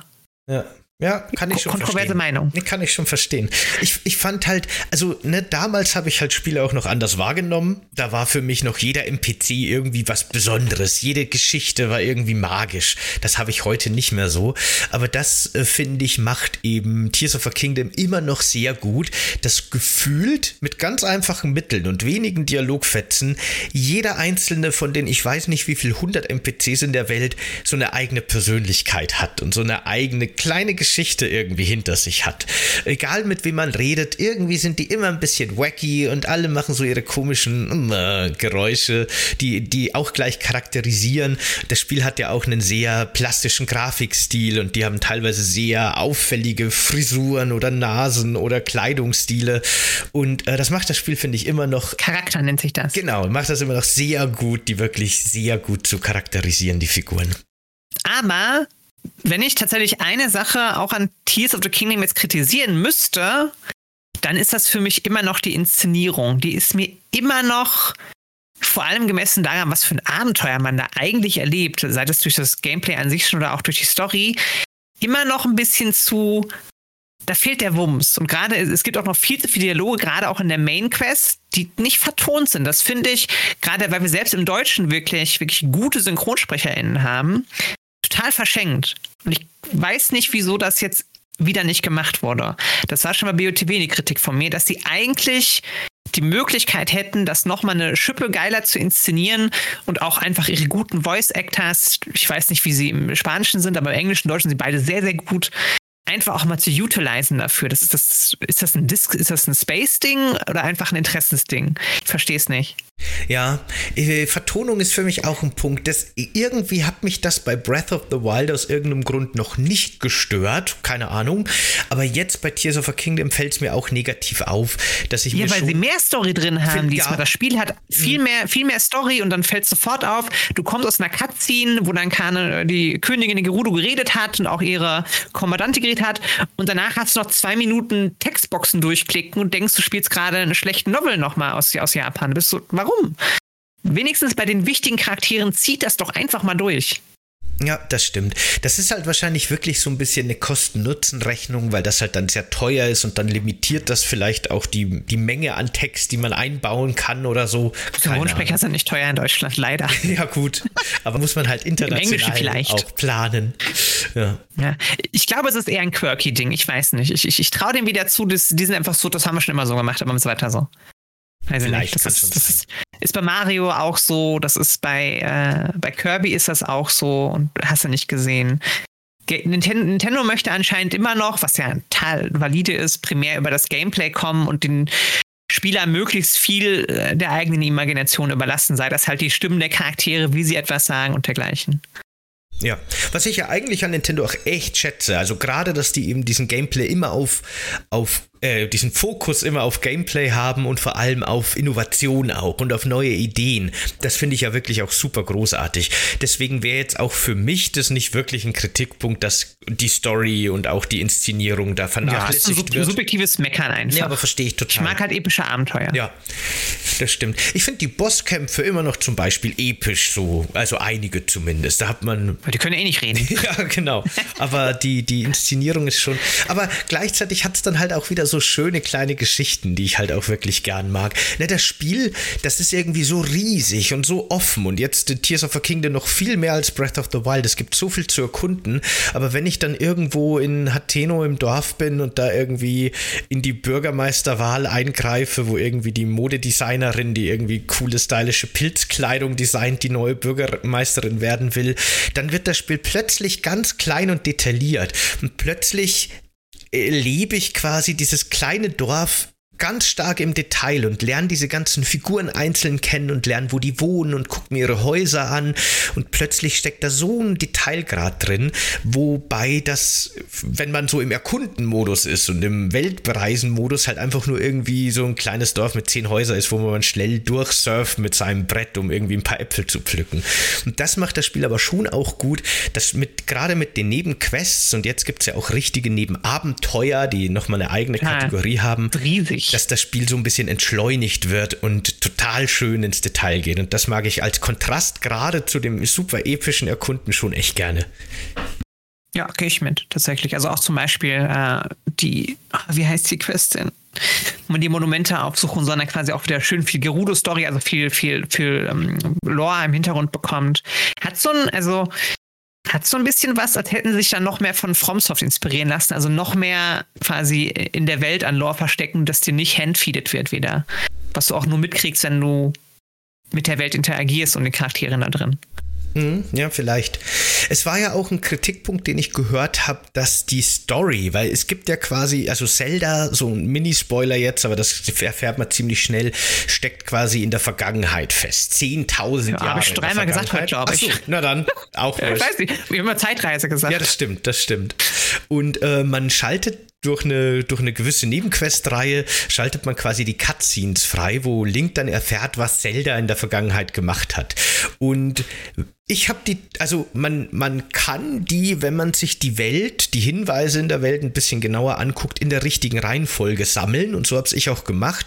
Aber du kannst auch zufällig drüber stolpern und komplett aus dem Zusammenhang gerissene Cutscenes plötzlich freischalten und dich spoilen und so weiter und so fort. Das haben auch einige negativ wahrgenommen, wo ich mir halt gedacht habe, naja, das ist aber eben genau diese Mosaike, die sich dann zusammensetzen. Ne? Ich glaube, das ist schon ganz bewusst so, so designt. Und das, das hatten wir doch doch auch im ersten Teil schon mit in Erinnerung. Das war doch auch nicht linear. Also, ja. und so funktionieren ja auch, so funktionieren dann ja auch in dem Fall wirklich Geschichten, wie du sagst, diese Mosaik, du erfährst den Teil, den Teil und wäre es nicht eigentlich langweiliger, wenn man dich da railroaden würde, dass du erst Teil 1 erfährst, dann Teil 2 und man würde dir dann ja eigentlich die ganze Agenda wegnehmen, die das Spiel eigentlich maßgeblich so gut macht, dass du halt immer selbst entscheidest, wo geht's hin? Was möchte ich machen? Wie komme ich dahin? Hm.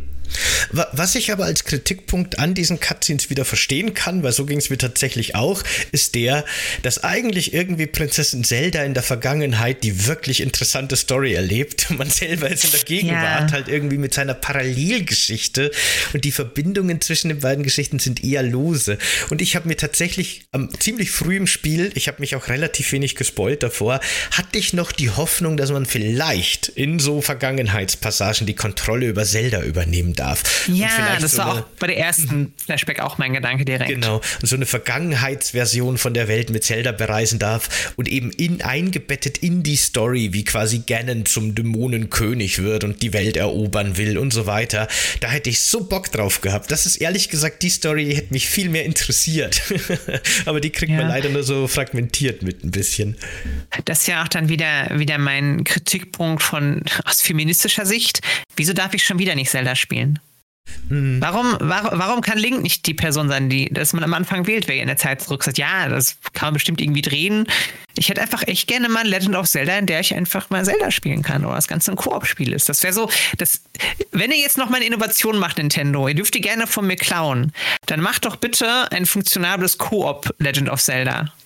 Bitte, danke. Ich meine, Sie haben ja jetzt schon ein Begleitersystem eingebaut. Ähm, ja, sind ja schon die, die, die, genau. die Weichen sind ja gestellt. Da wäre so, so, ein, so eine zweite Figur, die entweder KI oder durch eine Person gesteuert werden kann, nicht mehr so ein weiter Schritt davon entfernt eigentlich. Es gibt ja, habe ich gesehen, sogar Mods für Breath of the Wild, dass man das Koop spielen kann. Und das funktioniert technisch alles. Es ist, es ist ja. magisch. Geht sogar auf dem Steam Deck. Mhm. Wenn das Nintendo hört, ey. Eieiei. Ja, die Anwälte sind schon. Was soll, was soll? ich würde immer noch gerne wissen, was passiert ist, als dieser eine Steam Deck Werbespot hochging, in dem Yuzu einfach bei den Apps ansichtbar war. Ich will nicht wissen, was wie die Telefone gebrannt haben bei Steam, bei Valve. Das muss, also die Nintendo-Anwälte merken ja alles. Ja, das war schon witzig. Alles, sofort. Das war eine offizielle Werbung und da war ein Nintendo oder überhaupt ein großer Emulator auf der Hauptseite. Ja, ja, Yuzu, das ja, war der Yuzu. Genau, die kenne ich natürlich nur durch Sehen. Mhm, genau. Ja, ja, das war schon witzig. Die, das wurde dann auch sehr schnell geändert, ne? Keine Ahnung, was da im mhm, Hintergrund passiert nicht mal Tag. ist, aber das Bild war nicht lange online. ich sage ja, Telefon werden gebrannt haben. Ja. Aber ganz, ganz schnell. Das stimmt. Das stimmt. Hier kein Piracy promoten. Warst du schon? Ähm, es gibt doch in Breath of the Wild diese Mission, wo man so einem Handwerker hilft, dass der sein eigenes Dorf baut und dann dort auch heiratet und so weiter. Warst du da schon in Tears of a Kingdom nochmal? Nee, boah, ich hoffe, der Bové, der hat ein Scheißdorf jetzt gebaut hinterher. Nee, nee, das ist alles gut. Da gibt es so eine Geschichte, die okay. haben mittlerweile ein Kind. Und weil das bei den Gerudo halt so Tradition ist, muss das Kind jetzt die große Reise zurück in die Gerudo-Stadt antreten und so. Und er darf oh, ja als schön. Mann nicht rein und, ne.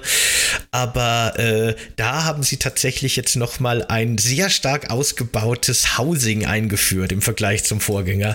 Aber jetzt uh. mit der neuen Mechanik darfst du dir quasi mit dieser Blockbauart, die ja der der, Handwerker aus Breath of the Wild erfunden hat, dein eigenes Haus zusammenkleben oh, mit eigenen nein, Räumen. Das darfst du nicht sagen, Sepp. Ich, nach dem Podcast weiß ich gar nicht, wo ich hinlaufen soll. Ich breche den Tempel einfach ab, in dem ich bin. Ja, das, da bin ich gerade dabei. Aber da kannst du, das ist wieder sowas, wo ich mir denke, die Spielzeit von dem Spiel wird unter 500 Stunden nicht, glaube ich, für mich zu beenden sein.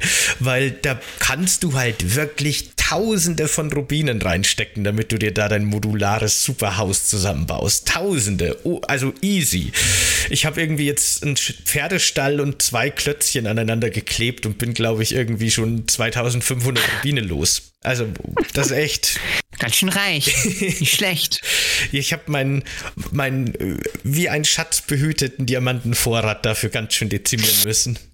Ja, ja. Das fand ich diesmal auch ziemlich krass, dass man echt, Rupees sind ganz schön Mangelware zu, um, zu die ersten 20, 30 Stunden in dem Spiel. Das bleibt auch so. Das ist da echt gut gebalanced. Also, weißt du, keine Ahnung, je nachdem, wie du spielst und für was du dein Geld ausgeben willst. Aber ich variiere halt gern meine Rüstungen, deswegen habe ich gern mehrere Rüstungssets, die hochgelevelt sind. Und ich löse alles mit Essen wie im echten Leben. ja, das ist auch nicht schlecht. Das, das spart viel Geld auf jeden Fall. Ja. Und eben, ich will auch ein super cooles Riesenhaus Haus bauen und so weiter. Und da kann man schon, wenn man will, unglaublich viel Geld versenken, auf jeden Fall. Ich bin gespannt. Dann spare ich jetzt doch vielleicht. Ich hatte kurz überlegt, mir, mir vielleicht eine Feuerrüstung zu kaufen fürs Koronengebiet, aber jetzt, nee, jetzt habe ich keinen Bock mehr. Jetzt, jetzt ziehe ich das so durch. Ich brauche Geld. Ja, ich sammle die auch. Ich kann die Rüstung, auch wenn ich sie nie anziehen werde und nicht brauche, ich sammle die halt einfach gerne, die Rüstungen. Ich, Ich verkaufe die eiskalt. Wenn ich es nicht Nein, brauche, oh kommen sie weg. wirklich? Doch, ich bin da ganz furchtbar. Nee, Wow. natürlich. Was soll ich denn damit?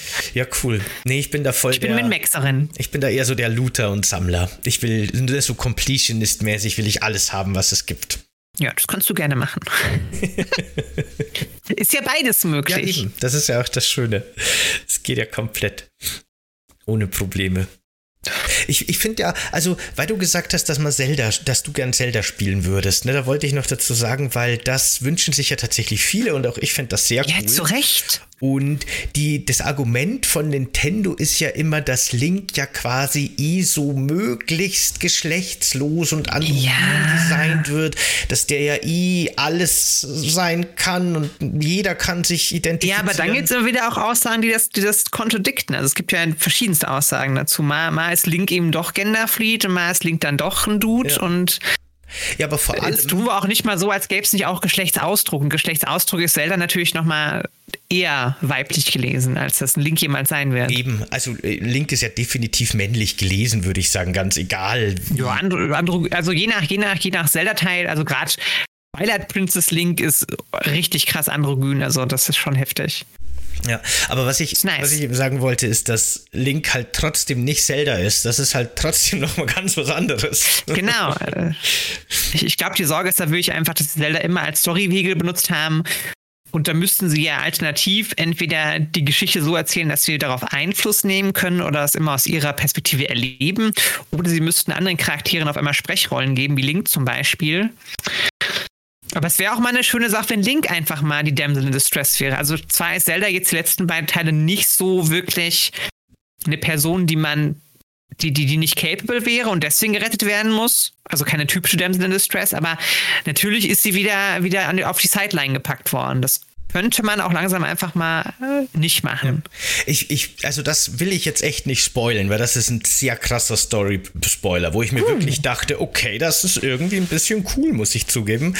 Hab ich gespannt. Aber Zeldas Schicksal in dem Spiel, ich habe es ja noch nicht durchgespielt, bestimmt gibt es am Schluss wieder irgendeine Wendung, aber an dem Punkt, wo ich bin und wenn man erfährt, was mit Zelda so in der Vergangenheit passiert ist und wo sie eigentlich ist und so, das ist schon irgendwie ziemlich cool und auch ein bisschen Ja, wahrscheinlich eskaliert sie wieder komplett. Die ist ja auch super. Also das muss ich sagen, die, diese, diese Zeitlinie hat eine, eine Zelda, die ist auf jeden Fall noch mal ein Stück more capable, als es die aus Twilight Princess war. Ja, ja. Die war ja auch schon relativ krass bis auf ihre Gefangenschaft. Also was man, glaube ich, verraten kann auf jeden Fall, das, das dürfte kein großer Spoiler sein, ist, dass sie natürlich schon sehr stark, weil sie halt in der Vergangenheit ist, die Strippenzieherin ist und alles Ja. geplant hat, was passiert und so weiter. Ja, bis hin zur Selbstzerstörung. Ist Aber halt wirklich ihre Legende in dem Fall. Genau, das stimmt. Ja. Nee, deswegen, Darf ich weiterspielen? ja, deswegen mag ich auch die, die Musu-Spiele da echt gern, die Hyrule Warriors, weil man da eben mit den ganzen anderen Figuren auch mal spielen darf. Das fand ich schon schön. Das stimmt, wenn die technisch besser wären. Ja, das stimmt. Ja, na schön. Aber anderes Thema. Gibt es von deiner Seite aus noch Themengebiete, die wir jetzt nicht besprochen haben von Tears of the Kingdom? Boah, ich, ich überlege gerade, ich bereue es ein bisschen, dass ich nicht so viel Zeit hatte, um auch so hart reinzuballern von der Zeit. Ich hätte echt gerne mehr über den Untergrund geredet. Ich habe einfach zu wenig Wissen über den Untergrund einfach in dem Fall. Ähm, Story würde ich halt auch, äh, würden wir uns jetzt super hart ins Spoiler-Territorium begeben eigentlich. Das wäre dann doch ein bisschen zu gemein, würde ich behaupten, weil ich bezweifle, dass die meisten Menschen schon mehr als 50 Stunden das Spiel gesteckt haben. Solange ist ja auch noch nicht draußen. Also von mir aus könnten wir noch einen kleinen Spoiler-Part machen, aber dann spoil ich dich halt. Ich weiß nicht, ob du das Ja, willst. genau. Das ist das Problem. Nee, Nee, das ich nicht sein. doof. Lassen wir. Okay. Ansonsten, wir könnten noch über Wertungen reden, aber ehrlich gesagt, ich wollte mich kurz darüber beschweren. Ich finde es absurd, dass es so viele 10 von 10 Wertungen gab. Aber ich würde dem Spiel halt auch eine sehr, sehr hohe Wertung geben, die dann nicht perfekt wäre, aber nahezu perfekt, weil ich finde, an dem Spiel ist, hat wieder mal einfach alles Hand und Fuß und alles, was ich kritisieren möchte und will, sind total subjektive Dinge, die für andere nicht negativ sind oder gar nicht ins Gewicht fallen und Hut ab, Nintendo. Ich, ich möchte nicht in meine Schuhen stecken, da einen draufsetzen zu müssen in ein paar Jahren. Mhm, bin ich auch echt gespannt, was da noch kommt. Ja, ich meine, in dem Wertungssystem, ne, in der Wertungslandschaft, die da draußen halt mal existiert, würde ich dem Spiel wahrscheinlich auch eine 10 von 10 geben.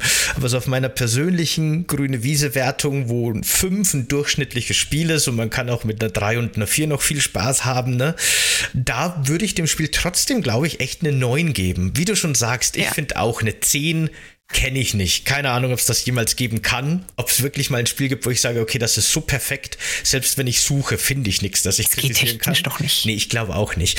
Aber gut, äh, aber ja, es ist schon äh, absolut erstens beeindruckend aus technischer Sicht, gerade für die Hardware, aber zweitens auch einfach ein unglaublich lustiges und cooles und unterhaltsames Spiel, äh, das einem echt über Dutzende und Hunderte von Stunden hinweg immer wieder überraschen kann. Und gerade wenn man so an, an die großen AAA-Spiele denkt, an die großen Ubisoft-Spiele und, und EA und wie sie alle heißen, wo irgendwie alle Mechaniken und alle Geheimnisse in den ersten 10 Stunden erklärt und rausgeworfen werden und dann wiederholt man das über 100 Stunden, dann finde ich das immer so schön und so erfrischend, wenn so ein Spiel sich Mechaniken und teilweise wirklich crazy Mechaniken bis zu Stunde 100 und darüber hinaus aufhebt, um immer wieder überraschen zu können. Und allein deswegen finde ich es wirklich einfach großartig. Ja, wobei es auch hier wieder nervig ist, dass man noch ziemlich gegen Ende des Spiels Tutorial-Schreine erfüllen kann und dann Tutorials spielen muss. Das ist mir auch schon wieder Das. Nach stimmt. 30 Stunden mich in so einen Schrein reingeballert. Mit hier lernst du werfen. Ich weiß schon, wie werfen geht. Nein, du wirfst jetzt. Oh, okay, okay, okay. Ja, Das es tut mir leid. Die haben ja, ne, ich, im Breath of the Wild Podcast haben wir noch besonders diese eine, diese eine Insel gelobt, die einem das ganze Equipment wegnimmt und man muss mit dem Gibt's die auskommen. wieder? Das sind jetzt Schreine, die haben jetzt ganz viele Schreine gebaut, wo man genau das machen muss. Nice, da freue ich mich schon find ich drauf. schon nett. das ist immer das Beste. Ja, die haben eines der besten Aspekte genommen und äh, mehrere draus gemacht. Ich muss sagen, die Schreine sind alle für sich nicht so cool, wie die Insel war, aber schon auch nett. Es ist immer so ein Ja, bisschen. weil es halt nicht so ein freier Raum Genau. ist. Das macht dann schon ein bisschen was aus. Aber es ist so wieder dieses MacGyver-Erlebnis jetzt. Ne? Du findest einen Stock und eine Feuerfrucht und damit musst du dich irgendwie um deine ersten zwei Gegner kümmern, damit du deren Waffen nehmen kannst und so. Das ist schon cool. Sehr, sehr, sehr nice. Jo. Mensch. Haben wir noch irgendeinen kontroversen Take zum Spiel? Für, für, also, die Frage ist, für einen kontroversen Take ist es nach fast zwei Stunden meist zu spät für die meisten Leute. Aber mir wird auch einfach kein kontroverser Take einfallen. Außer, außer, dass niemand jemals wieder sagen, so Witcher 3 ist das beste Open-World-Spiel. Ähm, Der Krieg von mir Hauer, das ist aber falsch. Ja. Also, ich mag Witcher 3 echt gerne und Witcher 3 ist ein unglaublich, aber nicht wegen der Open genau, World. das ist ein fantastisches narratives Spiel, wo von SynchronsprecherInnen bis zur Choreografie und alles perfekt passt. Ich liebe die Story, aber die Open World ist stinklangweilig, muss man echt sagen. Yes. ist halt einfach. Yes, yes. Es macht auch keinen Spaß, die zu durchqueren. Vielleicht die ersten paar Stunden, aber irgendwann, wenn plötzlich zum hundertsten Mal gegen eine Wand läuft, dann weiß man, weiß ich auch nicht. Ja, it's true. Jo. Ja, krass. Wir können anscheinend nicht über Zelda reden, um viel zu lange zu brauchen. Jetzt waren wir auch nur zu zweit tatsächlich. Wie wäre das denn erst eskaliert, wenn noch eine Person dabei gewesen wäre? Mm, Das stimmt. Ne, so ein bis zwei Stunden habe ich schon so eingeschätzt für. für Ja, ich dachte, eine, eine Stunde, Stunde zehn irgendwie hatte ich irgendwie so, das kriegen wir hin, weil ich ja auch noch nicht so weit bin im Spiel, aber krass. ich hoffe, ich habe jetzt nicht deine Pläne durchkreuzt. Nee, so. alles gut. Du, Okay. hast mir, du hast mir eigentlich nur mehr Bock drauf Okay, gemacht. Also ich habe anfangs ein bisschen gebraucht, bis mich gepackt hat. Dann, dann wurde ich gepackt und jetzt bin ich so, ja, jetzt muss ich aber schnell weiterspielen. Ja, okay, cool. Ja, ich, ich werde das jetzt auch gleich machen, glaube ich. Ich habe auch Bock. Jetzt mal was essen. Jo. Na schön. Kuchen.